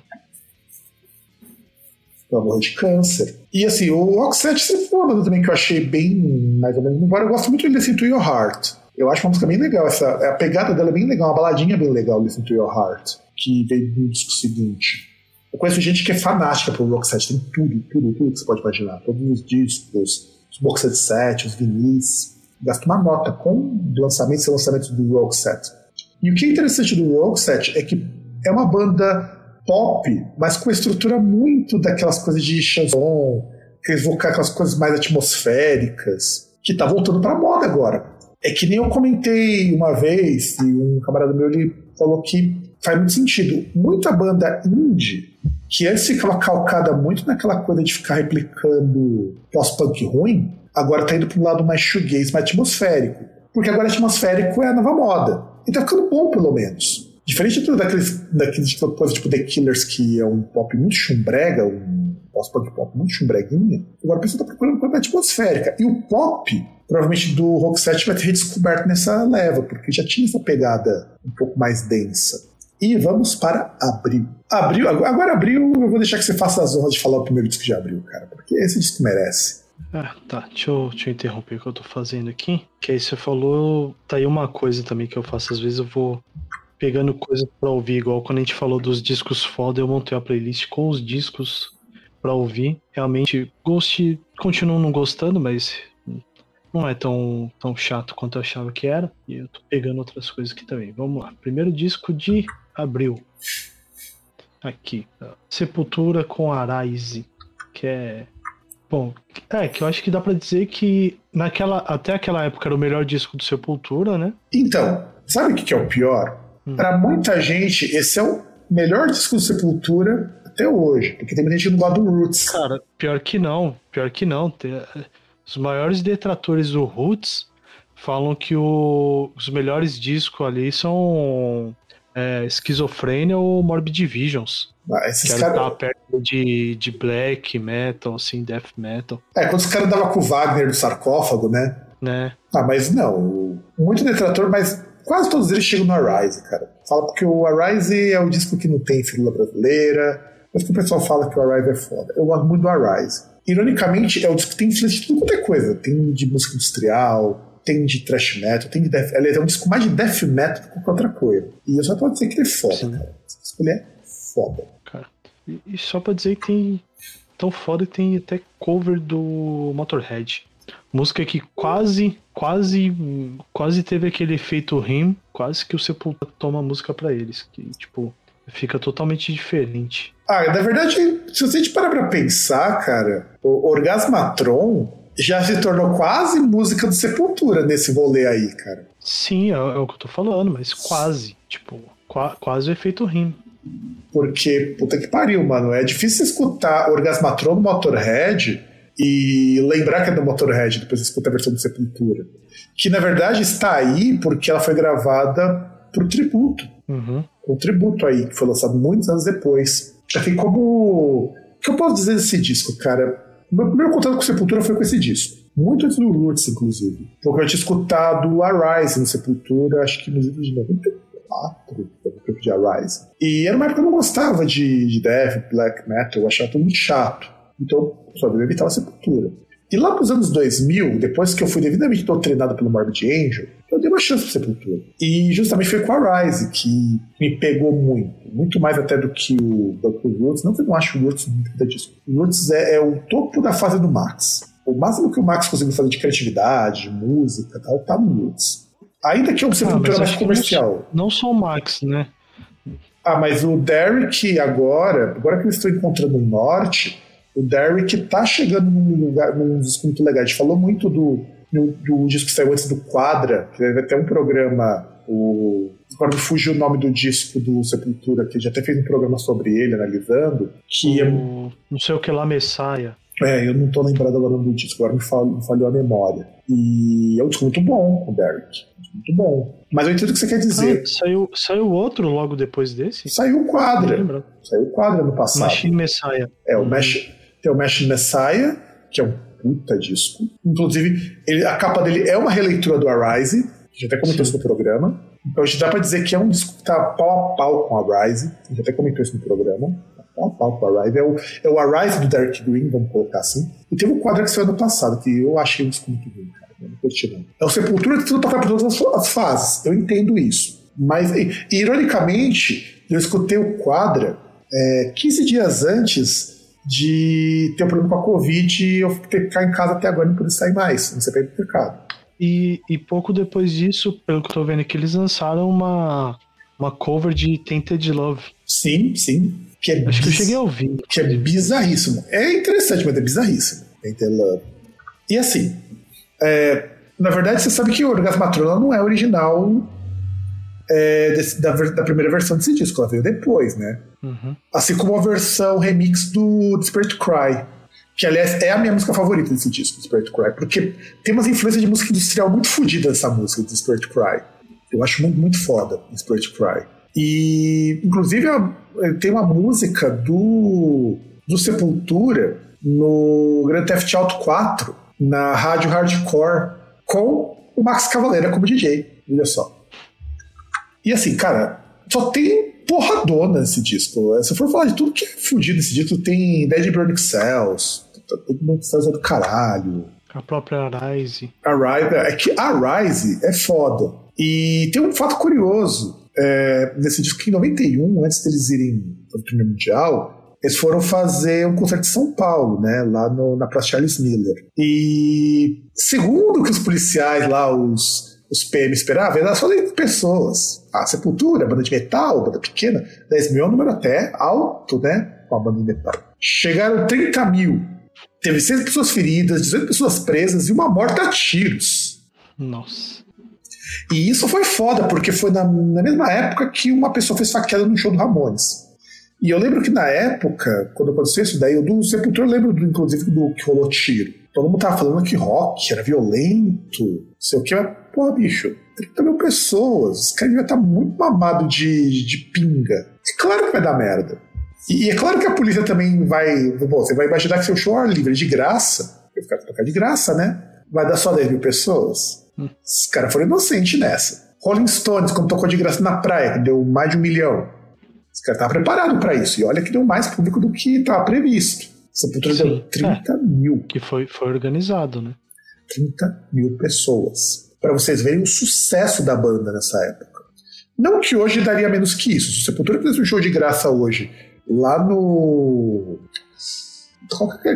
Lá na Roosevelt, duvido que não ia dar menos de 30 mil, cara. Ah, acho que teria que ser no Vale do Anhangabaú, cara. Ou, é, ou no Vale do Anhangabaú, algum lugar tipo, assim. Os caras com alguma coisa ali, talvez até fazer o palco em cima ali e é, a galera embaixo. Alguma coisa assim, cara, porque ia dar de 30 mil para cima. Porque o Sepultura ainda é uma banda muito grande. O pessoal fala, porra, mas não tem o Max, não sei o quê. Meu, Viva de Max Cavaleira é, é, é pior que Praga, é pior que que o pessoal que ficava reclamando do, do, do Ripper Owens no Judas Priest. Eu acho que o cara era bom vocalista lá.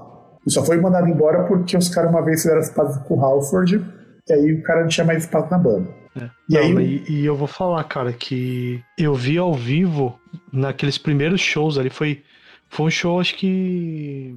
Eles fizeram um show, eu não lembro se fizeram um show para arrecadar é, alimentos, essas coisas. Depois eles abriram pro Metallica. Mano, tomar no cu, mano. O maluco canta, tem uma puta da presença de pau. É, só Naquela é, época. Só, só, agora... é, só, é, só é coxinha, é uma pena, né? Mas bem. Só é coxinha, mas ninguém é perfeito. E assim, ele é muito bom vocalista. O Vitor ele é ótimo. O Painkiller com o cara é muito bom, inclusive. Uma versão muito boa. Só que ele tem o azar de entrar em banda que o vocalista anterior dele é um cara muito pica. Ele vai entrar no Judas pra substituir quem? O Halford. Pô, você não substitui o Halford, não tem essa. Aí ele entra no SDR pra substituir o, o Barlow, que é outro vocalista muito bom. E tipo, você não substitui o Barlow, cara. Tanto que o cara que substitui o Stu, que agora não tá mais na banda, né? Porque caiu fora, só entrou porque o cara tem um vocal muito bom e porque o cara ele tem uma presença de palco muito boa. Então é porque o, o Barlow falou que não ia voltar mais pra banda de metal porque o cara virou policial. Porque era o sonho dele. E é sério. Ele desistiu da banda, rapou o cabelo porque queria virar policial. Ah, faz parte, né? É, é, é, isso. é sério. E pior que o Ice Earth eles estavam numa fase que a banda estava indo muito bem.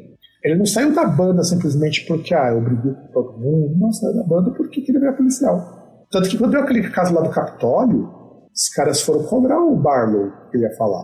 Só que o Barlow tem que ficar quieto, ele é casado com a irmã do Schaffer. Tem que você falar, né, cara? Tem que falar alguma coisa pra apanhar em casa. Acho que tem. Acho que tem. Cunhado nem a gente. É. Não sei quanto que é o então, envolvimento da irmã com o irmão. Poderia falar, falar, ué, cunhado nem a gente, meu. Que seu irmão fez bosta. Lenny Kravitz com Mama Said.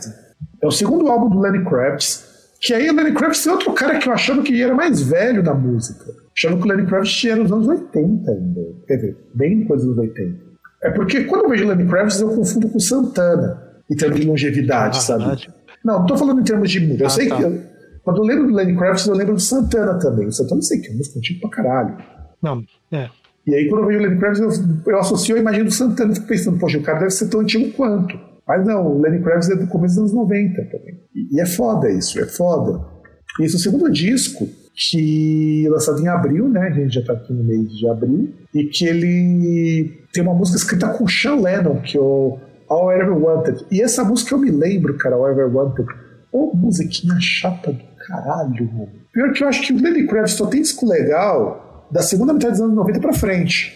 Que quando ele começa a chamar umas. Quando ele começa quando ele grava American Woman, quando ele começa a gravar. É, se, se bem que ele tem aqui a Always on, on, the Run, que ele gravou, que ele compôs junto com o Slash, é, é legal essa música. É, é legal, eu concordo.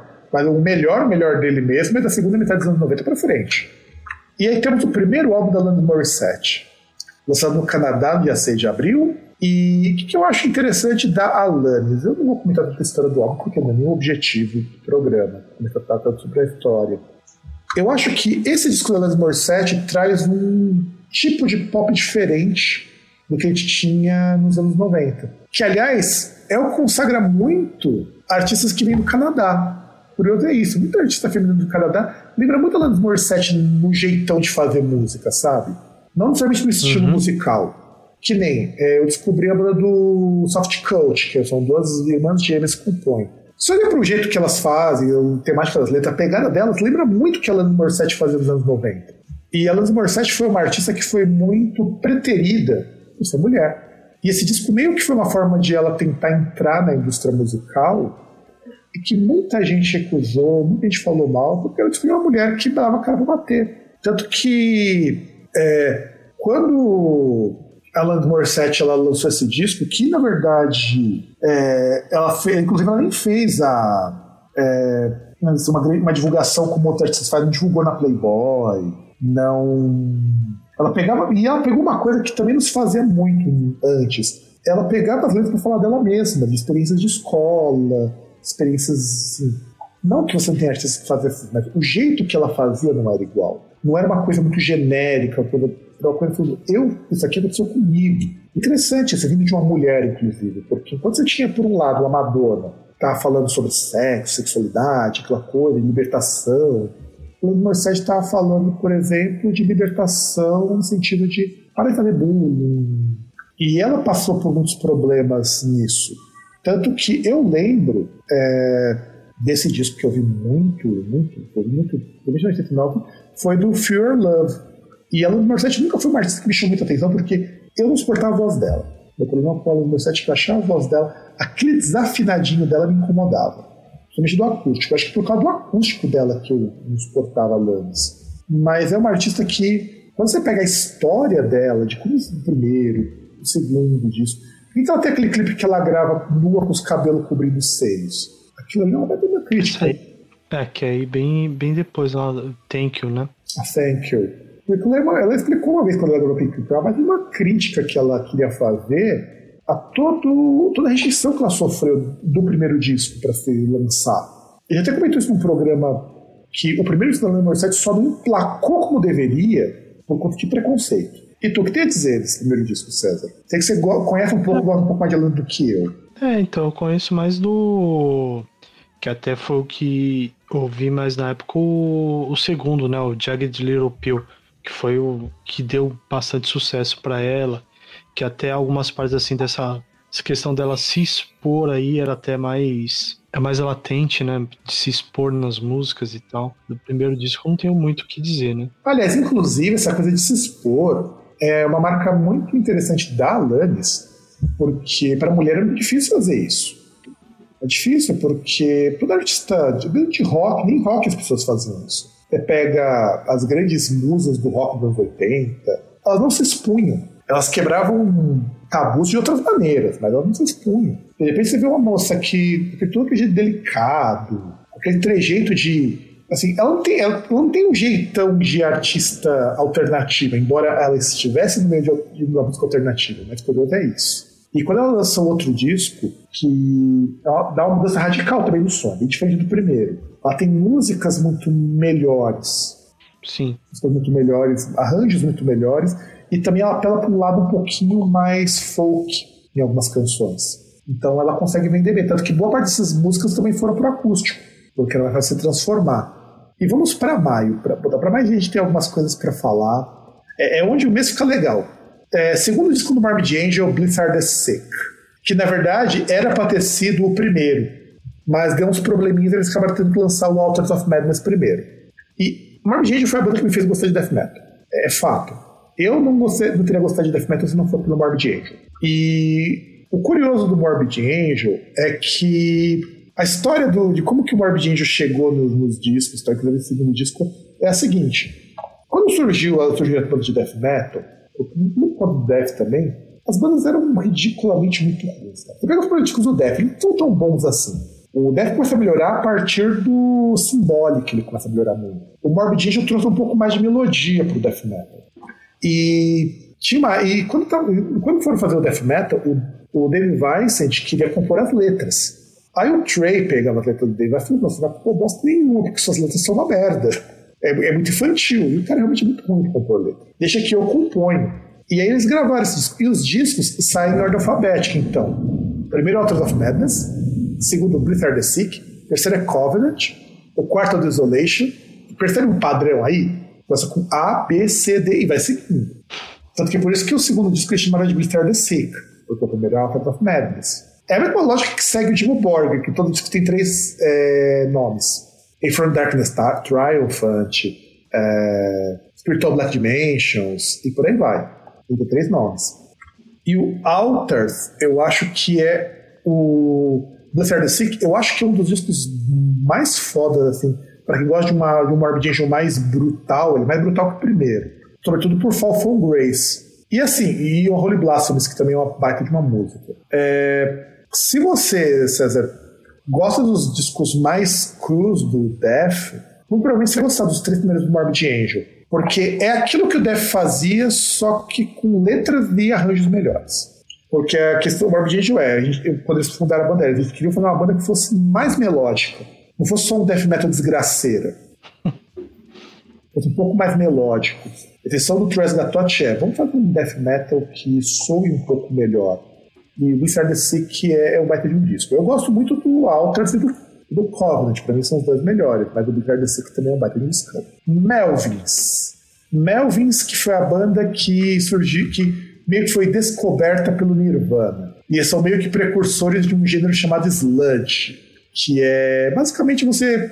você para explicar o que é sludge, porque eu acredito que o César não deve manjar de sludge, o Bahia deve ter escutado algumas bandas de sludge sem saber esse nome. Imagina o volume é, 4 do Black Sabbath. Consegue imaginar? Você diz o volume, volume 4 ou Master of Reality? Ah, Master of Reality, obrigado. Master of Reality. Imagina Master of Reality. Mistura aquilo, mistura aquilo com hardcore, hum. mas na mesma velocidade do Master of Reality. Isso, é, isso é sludge. Calma, calma lá. Não, não, mas Isso é sludge. Não, mas não dá, porque hardcore ele é rápido. Mas não é só rápido. Ele também tem a rispidez do hardcore. Sim, tudo bem, mas. É isso que é o sludge. É você fundir o doom metal, né? O que seria stoner, talvez, com hardcore. Depois eu vou te passar uma música do I Hate God, você vai entender melhor como funciona isso. Tem uma música do I Hate God chamada. ah, deixa eu lembrar agora qual que é o nome. Ah, tem um monte de música do, do I Hate God que eu tô tentando lembrar o nome específico do, da uma música do I Hate God, inclusive uh, New Orleans is the New Vietnam, que é um single. Aquilo ali permite você entender o que é sludge. E o Melvins meio que é o precursor disso. E o Melvins tocou muita coisa além de sludge. E os caras, inclusive, tem um split com o Nirvana, o Melvins. E a, a despeito do, do vocalista do Melvins ser um cara meio escrotão, porque o cara canta até em terra plana, o Melvins é uma banda boa. Mesmo o Buzz Osborne sendo um cara meio xaropita das ideias, a banda é muito boa. Você talvez não goste tanto dos primeiros discos do Melvins, os discos que saíram no meio dos anos 90, talvez, talvez você goste mais, que aí já é uma coisa mais bem definida musicalmente falando. Que depois ele vai mudar completamente o som ao longo dos anos. E meio que é graças ao Melvins que existe o Boris, uma banda japonesa que toca de tudo que você pode imaginar. Até é, J-pop eles já tocaram. Então, eu levo muito a sério o Melvins. E era uma banda que os- ele era amigaço do Kurt Cobain, o, o Buzz Osborne. Esse cara é amigaço, amigaço mesmo. E, e esse disco do Melvins, eu acho ele muito legal, porque ele. Você dá risada escutando esse disco, escutando Bowhead. Porque. Primeiro que é o disco mais longo do Mel, com músicas mais longas. Antigamente as, as músicas do Melvins tinham 3 minutos. Aí agora você começa a ter. Você tem uma música de 8 agora, que é a Boris, que é justamente dá nome pra banda Boris lá do Japão. E aí você começa a ter uma ideia do que é sludge nesse disco. Mas é claro que o gênero sludge não existia ainda. Que sludge depois vai virar post-metal. Que aí você vai ter bandas como Isis, o próprio Labirinto agora é uma banda de post-metal e tudo mais. Mas escuta que é um disco bem legal. Inclusive a capa foda, cara, porque é uma capa nada a ver com nada. A- abre o link pra você ver a capa do Bowhead. Você vê que é uma capa nada a ver com nada. Por isso que eu falo que a banda é foda. Porra, é o chapéu da Carmen Miranda, caralho. Pois é, e chama Bowhead o nome do disco. Puta que pariu. Parece aqueles clip art lá do, Exato, cara. Por que você falou que o Melvins é uma banda foda? Wordpad, mano. As- os- o Melvins, ele tinha um senso de humor muito bizarro pra escolher umas capas muito bosta pra disco, era de propósito. E agora vamos falar de um disco polêmico, de um disco mamilos. Eu te dou as honras de falar desse disco maravilhoso, lindo e gostoso de ouvir. Ai, tem um Halloween com o primeiro disco depois da saída do. Agora já tô esquecendo os nomes. Não, O não Kai é. Hansen, né? Ah, ah, não, é verdade. Não, é o Carlos já tinha saído no Keepers 2. Não, não, não. Mas ele gravou parte do Keepers 2. Esse é o Não. primeiro disco sem ele. Não, ele não gravou parte do Keepers, ele gravou o Keepers 1. Ele gravou o Keepers 1 e as músicas do Keepers 2 já não estavam mais na banda. A gente comentou isso lá no, no- no- sobre o Keepers. Ele só gravou o primeiro. É foda, no Keepers 2 ele já não estava mais na banda. Ele só produziu o disco, pra falar a verdade. Não, mas ele faz parte. Ele ainda fazia parte da banda. Agora ele não faz mais. Tá bom assim? Tá, ele não era mais músico da banda, mas ele tava ali ajudando com a produção, porque os caras gravavam na casa dele. Isso, agora não, faz, não fazia mais parte. Acabou, o, o divórcio tinha sido consumado. E entrou o Roland Grapple no lugar dele, né? No Pink Bubbles Go Ape. Que, pra mim. Não, não, não, Pedra, comente da capa primeiro. Quero que comente da capa. Esse desenho é muito maravilhoso. Então, eu ia, eu ia comentar justamente porque, assim, parece que foi muito mais a questão de, tipo, dos caras fazerem um disco de zoeira, né? Que aí você tem na capa aqui uma, um corredor gigantesco.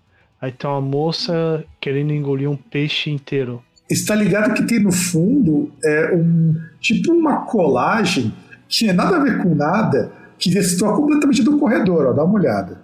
Sim, é que eu até tentei abrir a imagem aqui, eu não consegui abrir pra ver, mas tem uma, um negócio, parece que tem alguém sentado aqui, sei lá que merda que é. É que eu não consigo, é que aqui não dá pra ver a imagem em tamanho ampliado, o maior tamanho que eu tenho é esse aqui, dá pra ver um tamanho maior. Mas tem isso aí, e é foda. Mas prossiga, César, falando desse disco maravilhoso. É maravilhoso, claro. Como a. Cacete, viu? Primeiro, Eu, eu- eu tô, até, eu tô tentando ver a, a foto ampliada aqui, porque eu preciso ver ela ampliada. Primeiro, esse é o disco da qual os caras resolveram escutar o Michael Kiske. Inclusive, foi esse disco que ajudou a vir um outro disco que é melhor ainda que esse. Que foi onde teve o divórcio do Michael Kiske com o Metal. Mano, pior que tem uma porra de um Flamingo aqui. Não, mas a capa é muito boa, cara. Ela. Por isso que eu falo que esse disco é sensacional, cara. Você tem um Flamingo. Você olha bem essa capa. Tem... Você, você tem o, o logo aqui do Halloween, que ele tá, tipo, parece uma colagem, nada a ver com nada também. Então, exato. É tipo assim, você literalmente ia cortar o logo de outra capa, provavelmente do Keepers of Seven Keys Parte 2, e colar na foto. É sensacional, é muito bom isso aí, é muito profissional. Nossa, muito bom. É, não, não, mas o melhor é a contracapa, é a traseira. A contracapa eu não vi ainda. Você tem a foto dela aí pra, pra mandar o link? Cara, deixa eu pegar aqui. E, e ela tá, tá num tamanho bom. Deixa eu pegar aqui. Deixa eu ver. Porque isso, isso eu quero ver. Pior que eu quase comprei esse CD uma vez, cara. Eu ia comprar pela zoeira. Tava 10 conto. E eu ia comprar pela zoeira. Que eu tô procurando até aqui na Amazon. Tem aqui, ó. É que normalmente não diz. Bubbles Go Ape. 208 reais. E o pior que tinha lá na Metal Discos tinha esse e tinha o Camillion, um amigo meu amava o Camillion. Era o cara que falava que era um disco injustiçado. Bom, Manda aí que eu quero, que eu quero, eu quero ver a contracapa. Calma, calma. Vamos ver se vai aparecer. Ah.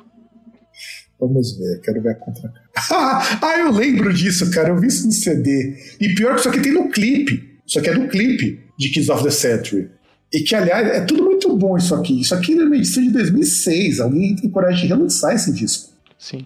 E você pode comprar pela bagatela aí de 208 reais no, na Amazon. Quer que, hum. eu, quer, quer, quer o link? Não, obrigado. Os caras têm um cover de Elvis aqui nessa edição, meu. Sim. De Blue Sweat Shoes. Não, sem contar, cara, essa foto do Halloween é sensacional. Você vê o.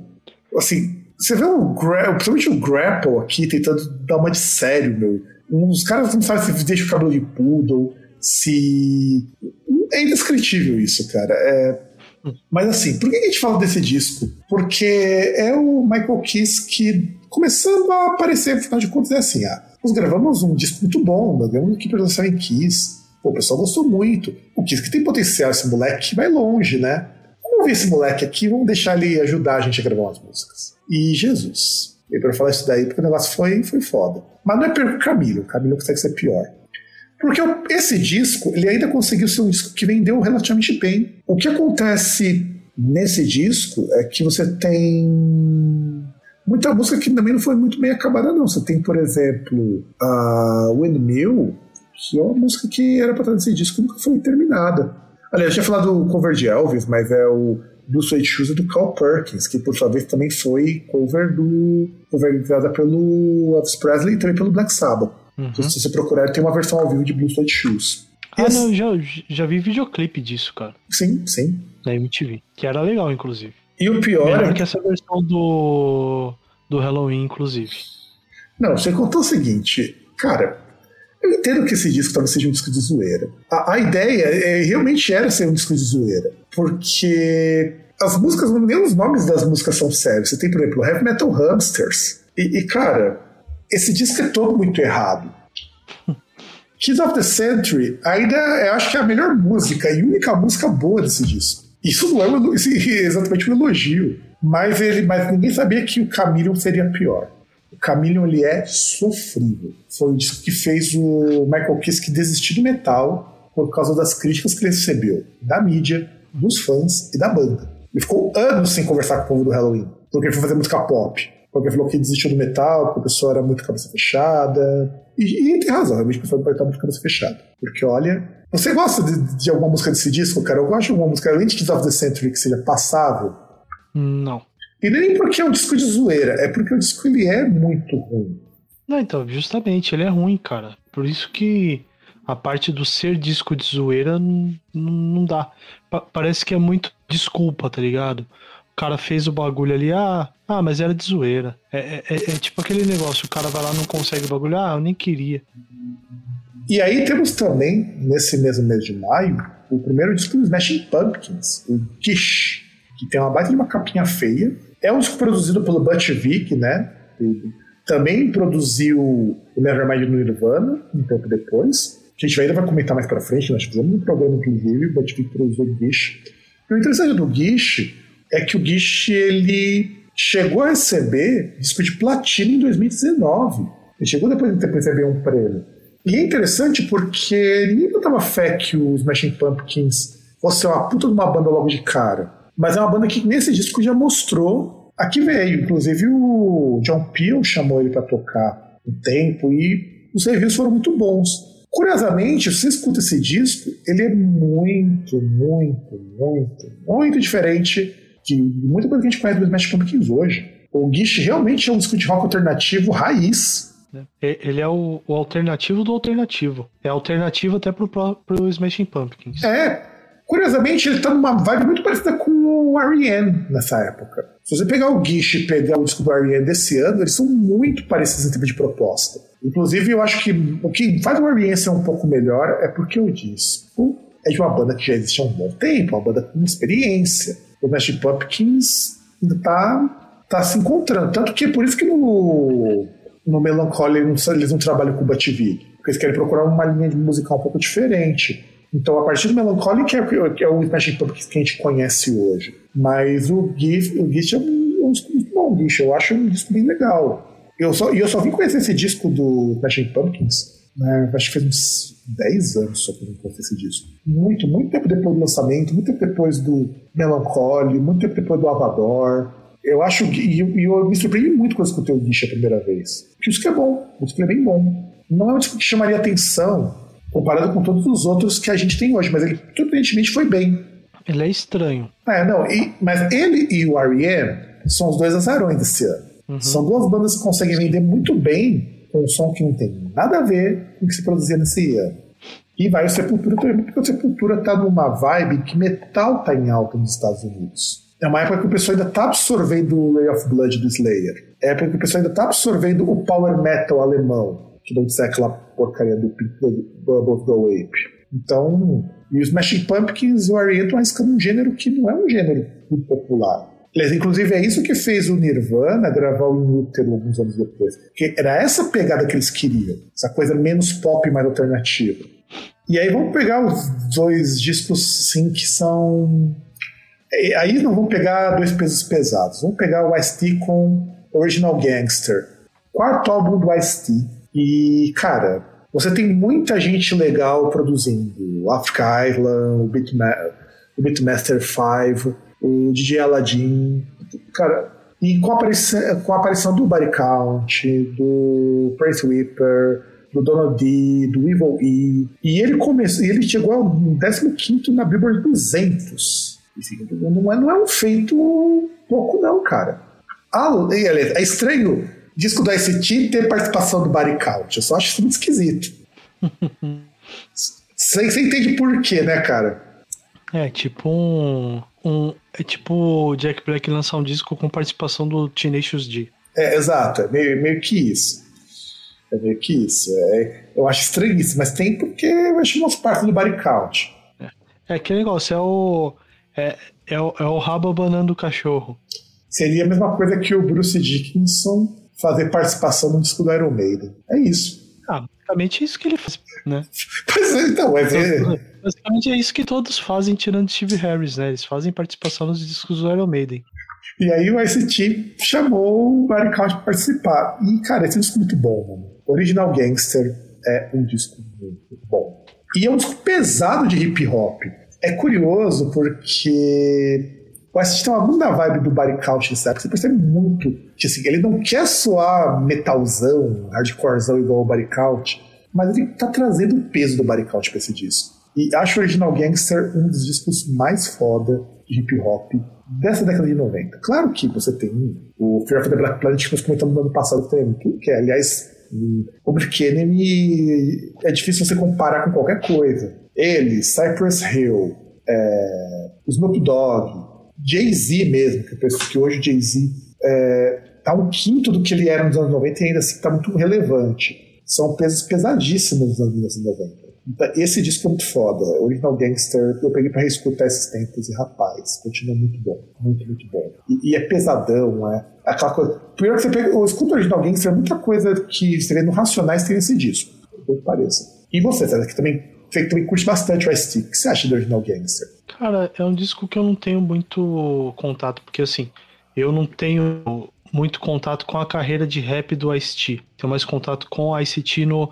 É, aliás, é engraçado, porque eu, eu, tenho mais contato com a carreira de ator do Ice-T do que com o Ice-T como rapper.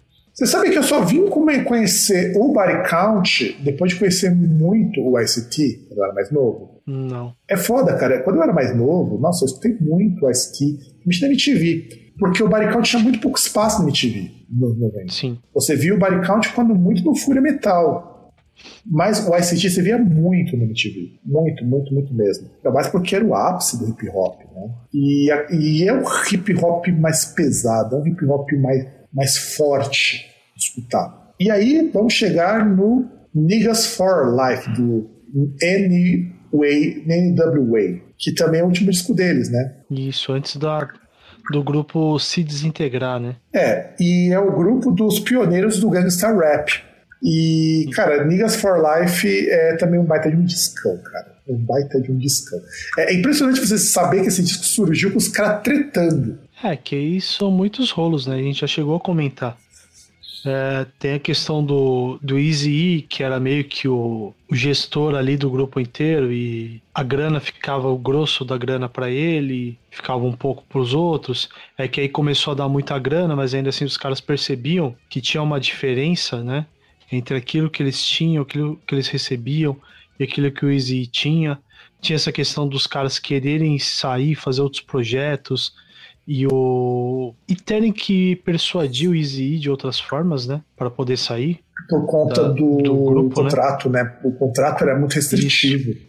Exato. Ah, sem contar que você tinha, você tem dois nomes aí que já tinham é, um nome muito forte, que é o Ice Cube e o Aaron Prince, que já não estavam mais no grupo quando esse disco foi lançado, Niggas for Life. E esse disco foi lançado é, no mesmo. lá em maio, 28 de maio, quando ele. quando o. A banda tinha acabado, quando o Dr. Dre tinha caído fora e o DOC tinha saído para fazer a Death Row Records. E agora ela foi comprada pela Hasbro.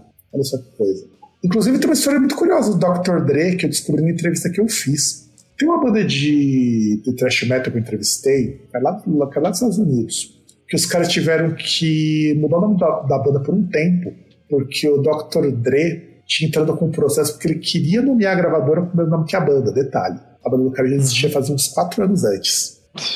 No fim, o cara nem montou a gravadora e eles voltaram com o nome e depois desistiram daquela banda e voltou para a banda que era antes. É, meu, o Dr. Dre é, um, é, é bem cuzão também. O, o cara falou pior que o Dr. Dre não ofereceu pouca grana. Os caras não quiseram, que o cara falou, não tô fazendo isso por, por grana. A banda é minha, eu quero manter a banda com você. Me arruma outro nome, cara.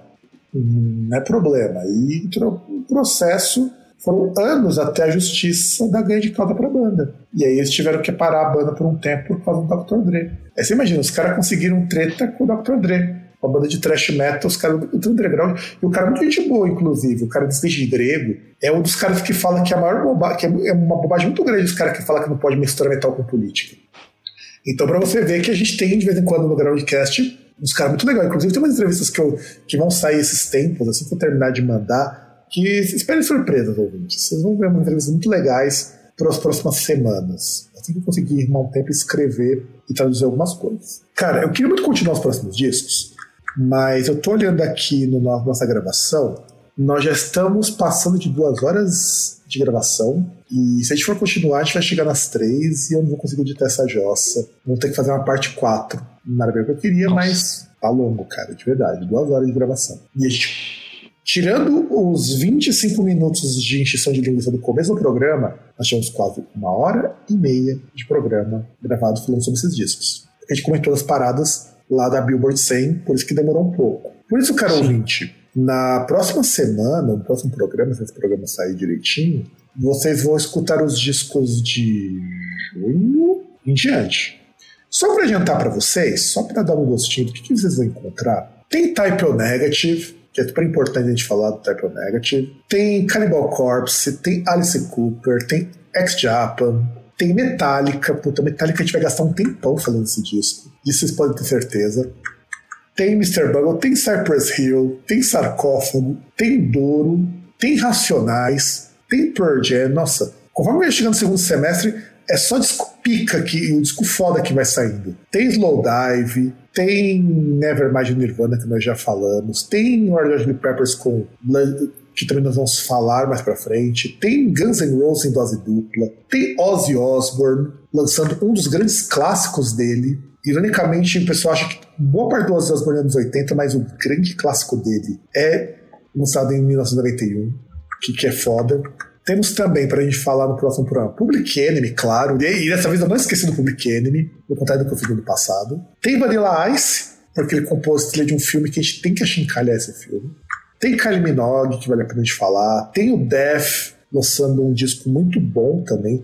Tem o Ice Cube, lançando um baita de um disco. Carcas lançando um discão também. Tem Voivod, tem Tombed, que, que o diabo ou, ou o papai do chão carregue o vocalista que morreu esses tempos de, uma, de um câncer ultra raro. Tupac, U2, Michael Jackson e até Legião Urbana, cara. Ou seja, Próximo programa não ter muito disso para comentar. E é isso, ouvintes. Eu não vou falar dos nossos contatos dessa vez, você já sabe os contatos. Deixar isso para falar no próximo programa. É tudo Groundcast, groundcast.com.br, contato no Groundcast, e o resto vocês viram para achar a gente. E é isso aí, galera. Um grande abraço para todo mundo e nos vemos no próximo programa. Até.